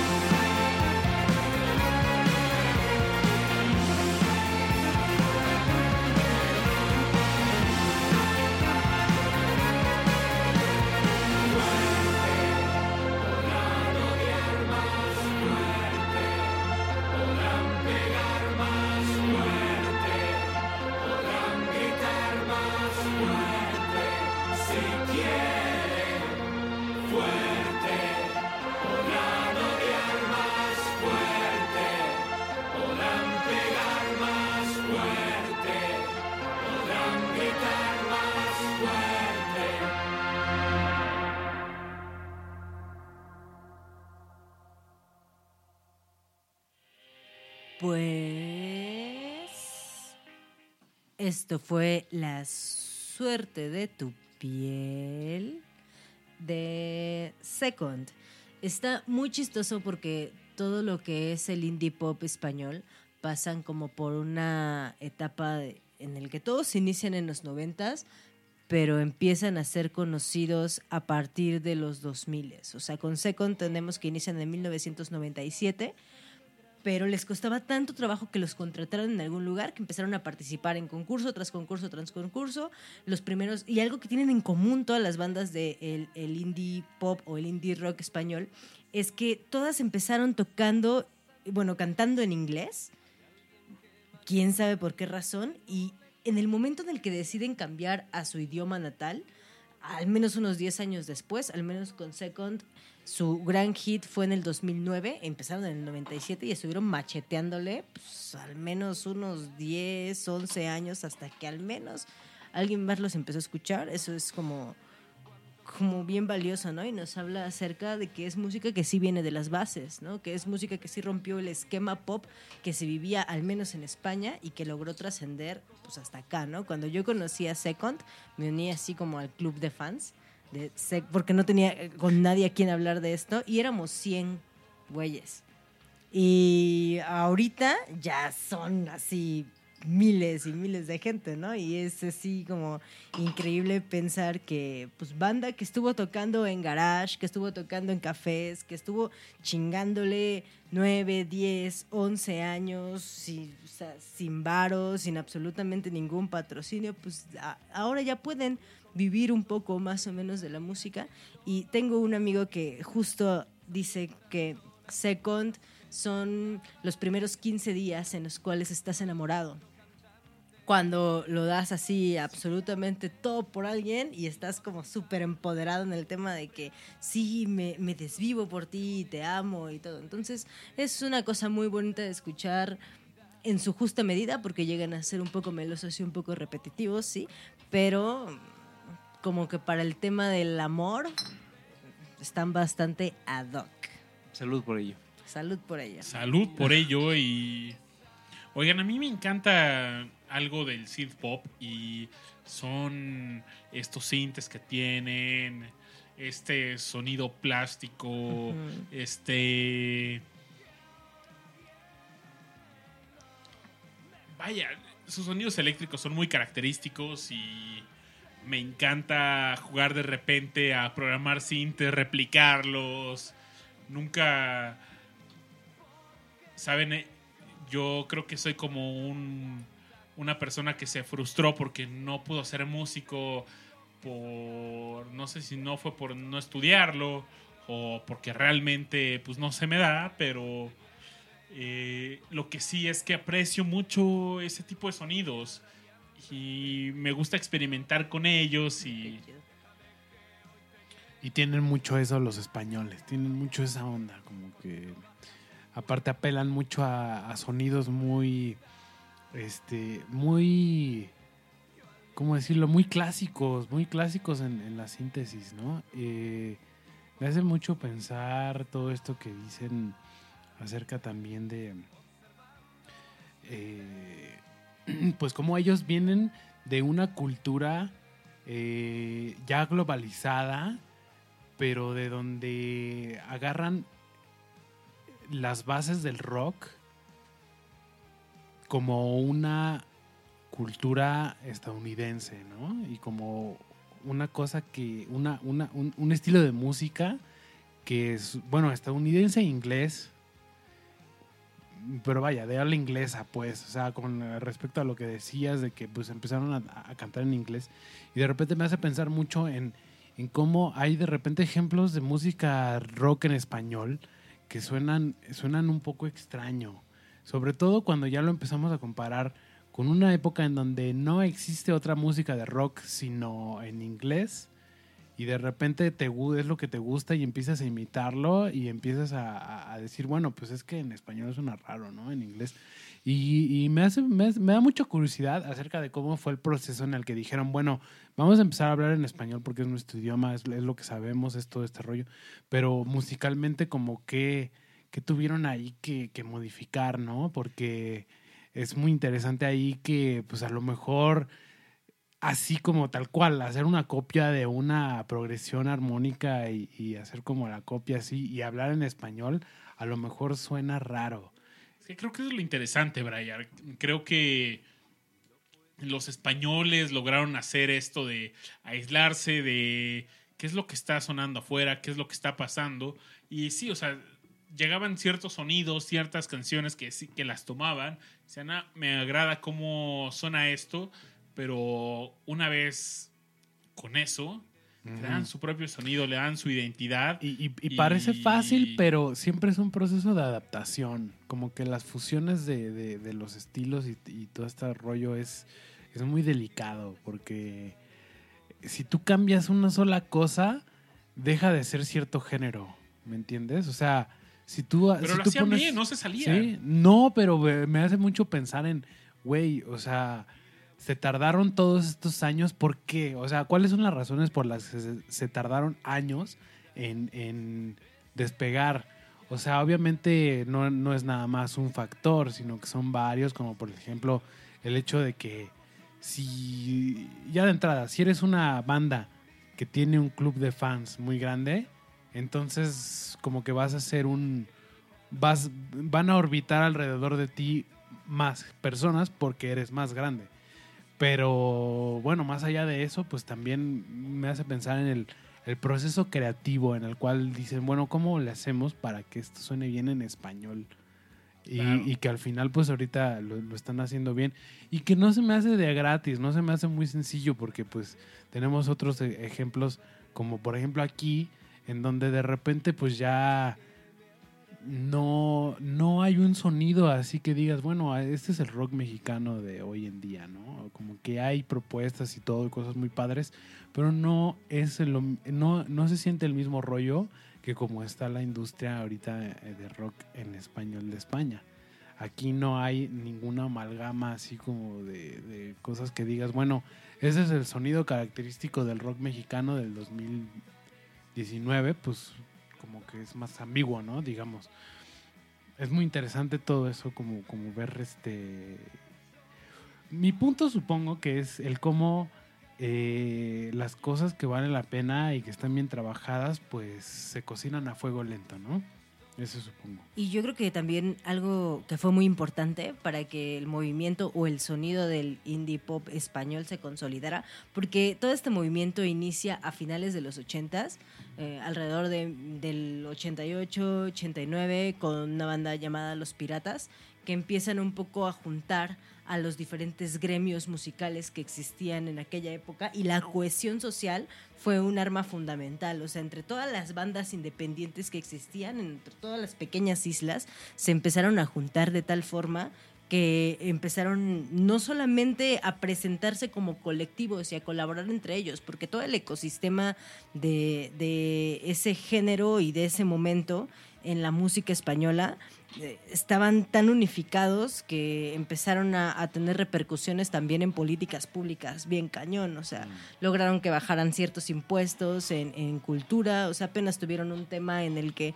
cobraron así hasta 40% más, en la, tuvieron que subir eh, por tema de impuestos, o sea, tú tenías que pagar 40% más por irte a un concierto y elevó los costos bien cañón, pero la idea justo fue que se unieron como en un tema también social, ¿no? O sea, estamos aquí chambeando, estamos intentando, o sea, todas las juventudes están emigrando, estamos atravesando por una política bien endeble, eh, una crisis económica bastante fuerte y entonces empezamos a cantar acerca de la importancia de nuestras juventudes, del nacionalismo y empezamos a exportar pues esta imagen de somos España, somos músicos que empezamos desde abajo como tú y estamos aquí unidos en un frente amplio y creo que es un poco lo que falta también, o sea, no estoy muy metida como en toda esta industria musical mexicana, pero falta esta cohesión, ¿no? Estamos de repente tan enfrascados con la competencia que olvidamos que pues, al final del día, si somos muchos, es mucho más sencillo lograr los cometidos, ¿no? No sé. Es complicado.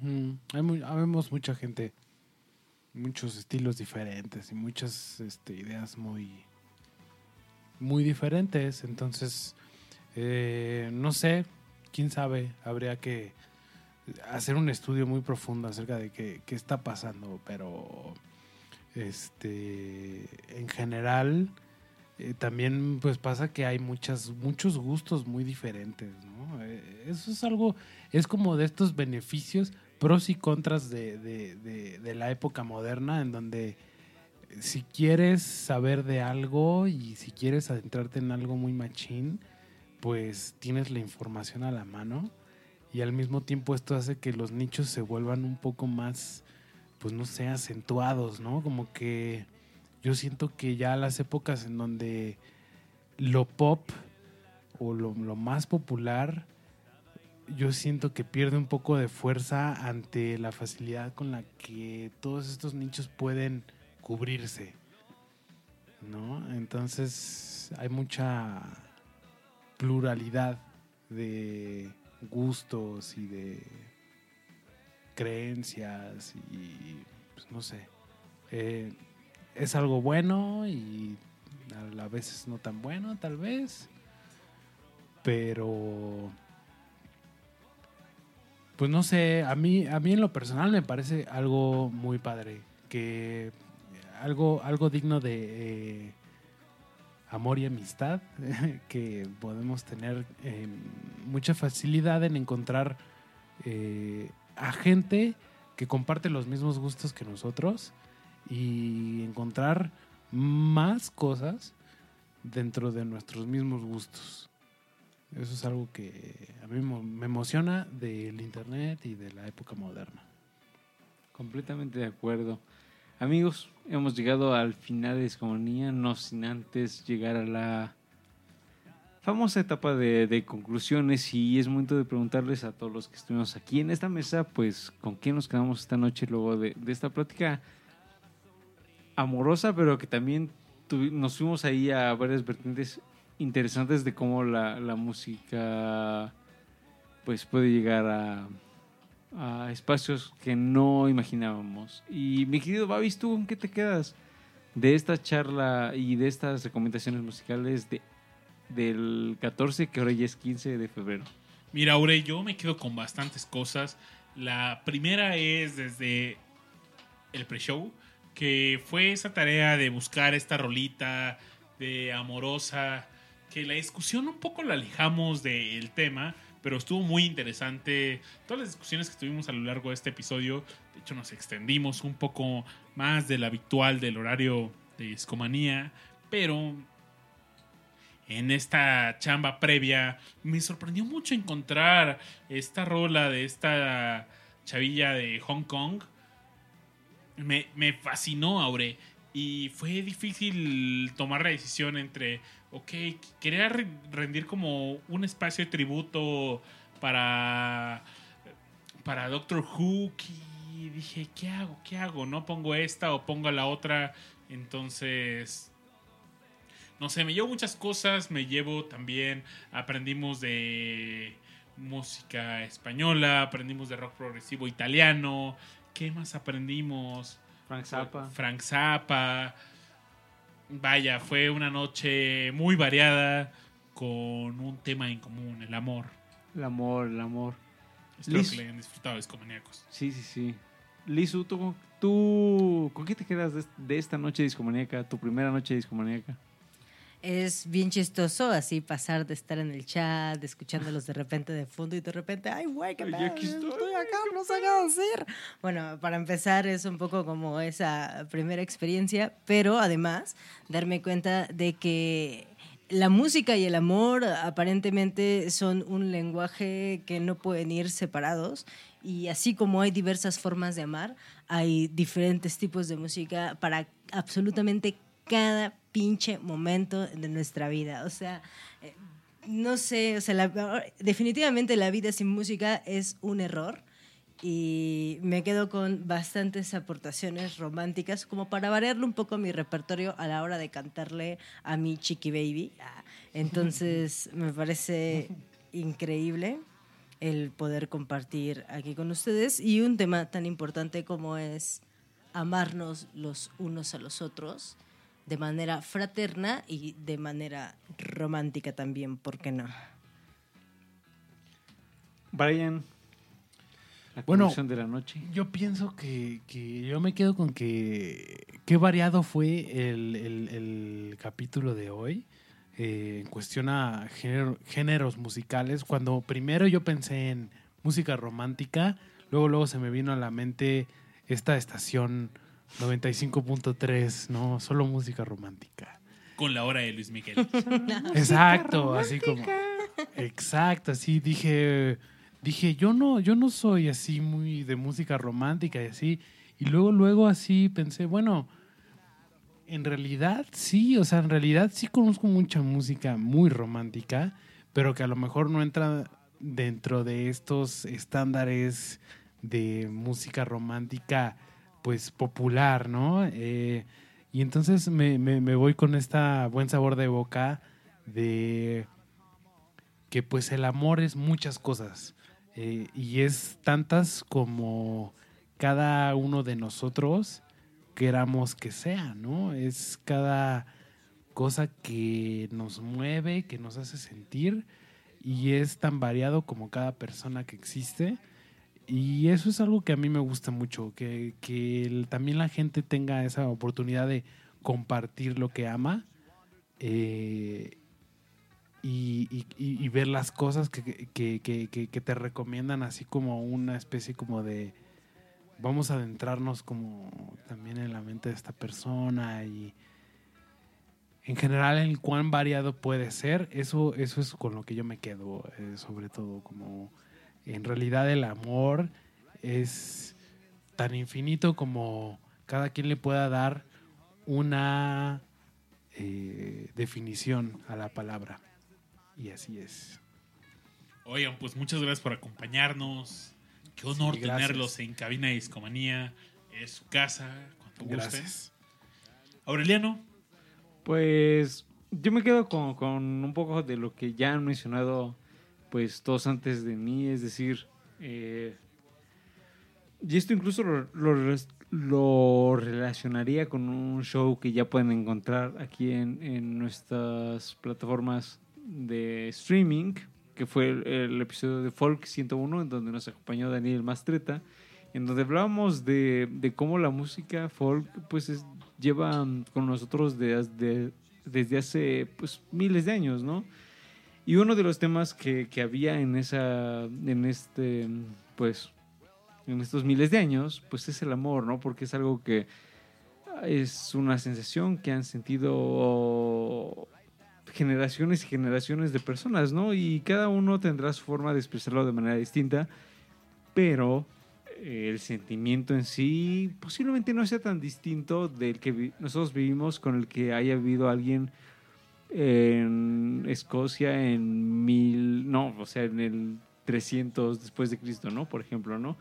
Eh, y la forma de expresarnos, pues sí será distinta, pero la, la, la sensación, ese, ese pulso inicial, ese, ese origen, esa semilla, es lo que nos conecta, ¿no? Y quizás por eso yo elegí a Otis Reading que en, esta, que en este show de, de, de 1967, pues está desviviendo en el, en el escenario y lo vemos contorsionarse y, disfrutar de, de esta rola que ya comentamos, ¿no? Entonces, mm, quizás yo me quedaría con, con la tarea de amigos, ustedes, si, si quieren descubrir, seguir descubriendo música más bien, creo que un, un- un tema que van a encontrar de todos lados es el amor, ¿no? Entonces, desde la tarea de buscar este, rolas de amor eh, en, en todo el mundo, o sea, todo, hay cada década, cada género, por donde ustedes le quieran ir, van a encontrar una canción de amor. Entonces, encuéntrenla y si les hace un eco especial, pues disfrútenla y compártanla con sus amigos. Eso es- también es algo importante, compartir la, la música que nos, que nos hace vibrar. Discomaníacos, nos llegó el momento. Muchas gracias por habernos acompañado. Estamos muy contentos de que hayan llegado hasta este momento, pero nos tenemos que retirar. Pero no se preocupen, amenazamos con volver la siguiente semana. Entonces, eh, recarguen baterías porque Escomanía vuelve. Y mientras tanto, pues Aureliano había propuesto una canción muy chida para cerrar el show. Y voy a regresar al tema de Sintes Locos y creo que es una canción que a Brian le va a gustar. Porque, Aure, ¿cómo la escribirías? Viene de una onda del... Viene del disco. ¿Qué más hay? ¿Qué otro sabor hay ahí? Pues es que el disco también se está nutriendo de, de lo que fue el soul, el rhythm and blues, el... O sea, venía por esta línea, ¿no? Entonces, y lo este, electrifica, ¿no? Sí, la, la canción que les vamos a poner para ya despedirnos de Discomanía es I Feel Love de Donna Summer. Y está bien locota, bail, así la recomendación es que pónganse a bailar, si tienen pareja, tómenlo o la de la cintura y bailenla juntos, y disfruten, apaguen las luces y pónganse bien, bien amorosos. Esto fue Discomanía y estamos y estaremos aquí de regreso el próximo jueves en punto de las 10 de la noche. Muchas gracias por acompañarnos, amigos. Hasta la próxima. Chao. Bye, bye. Bye.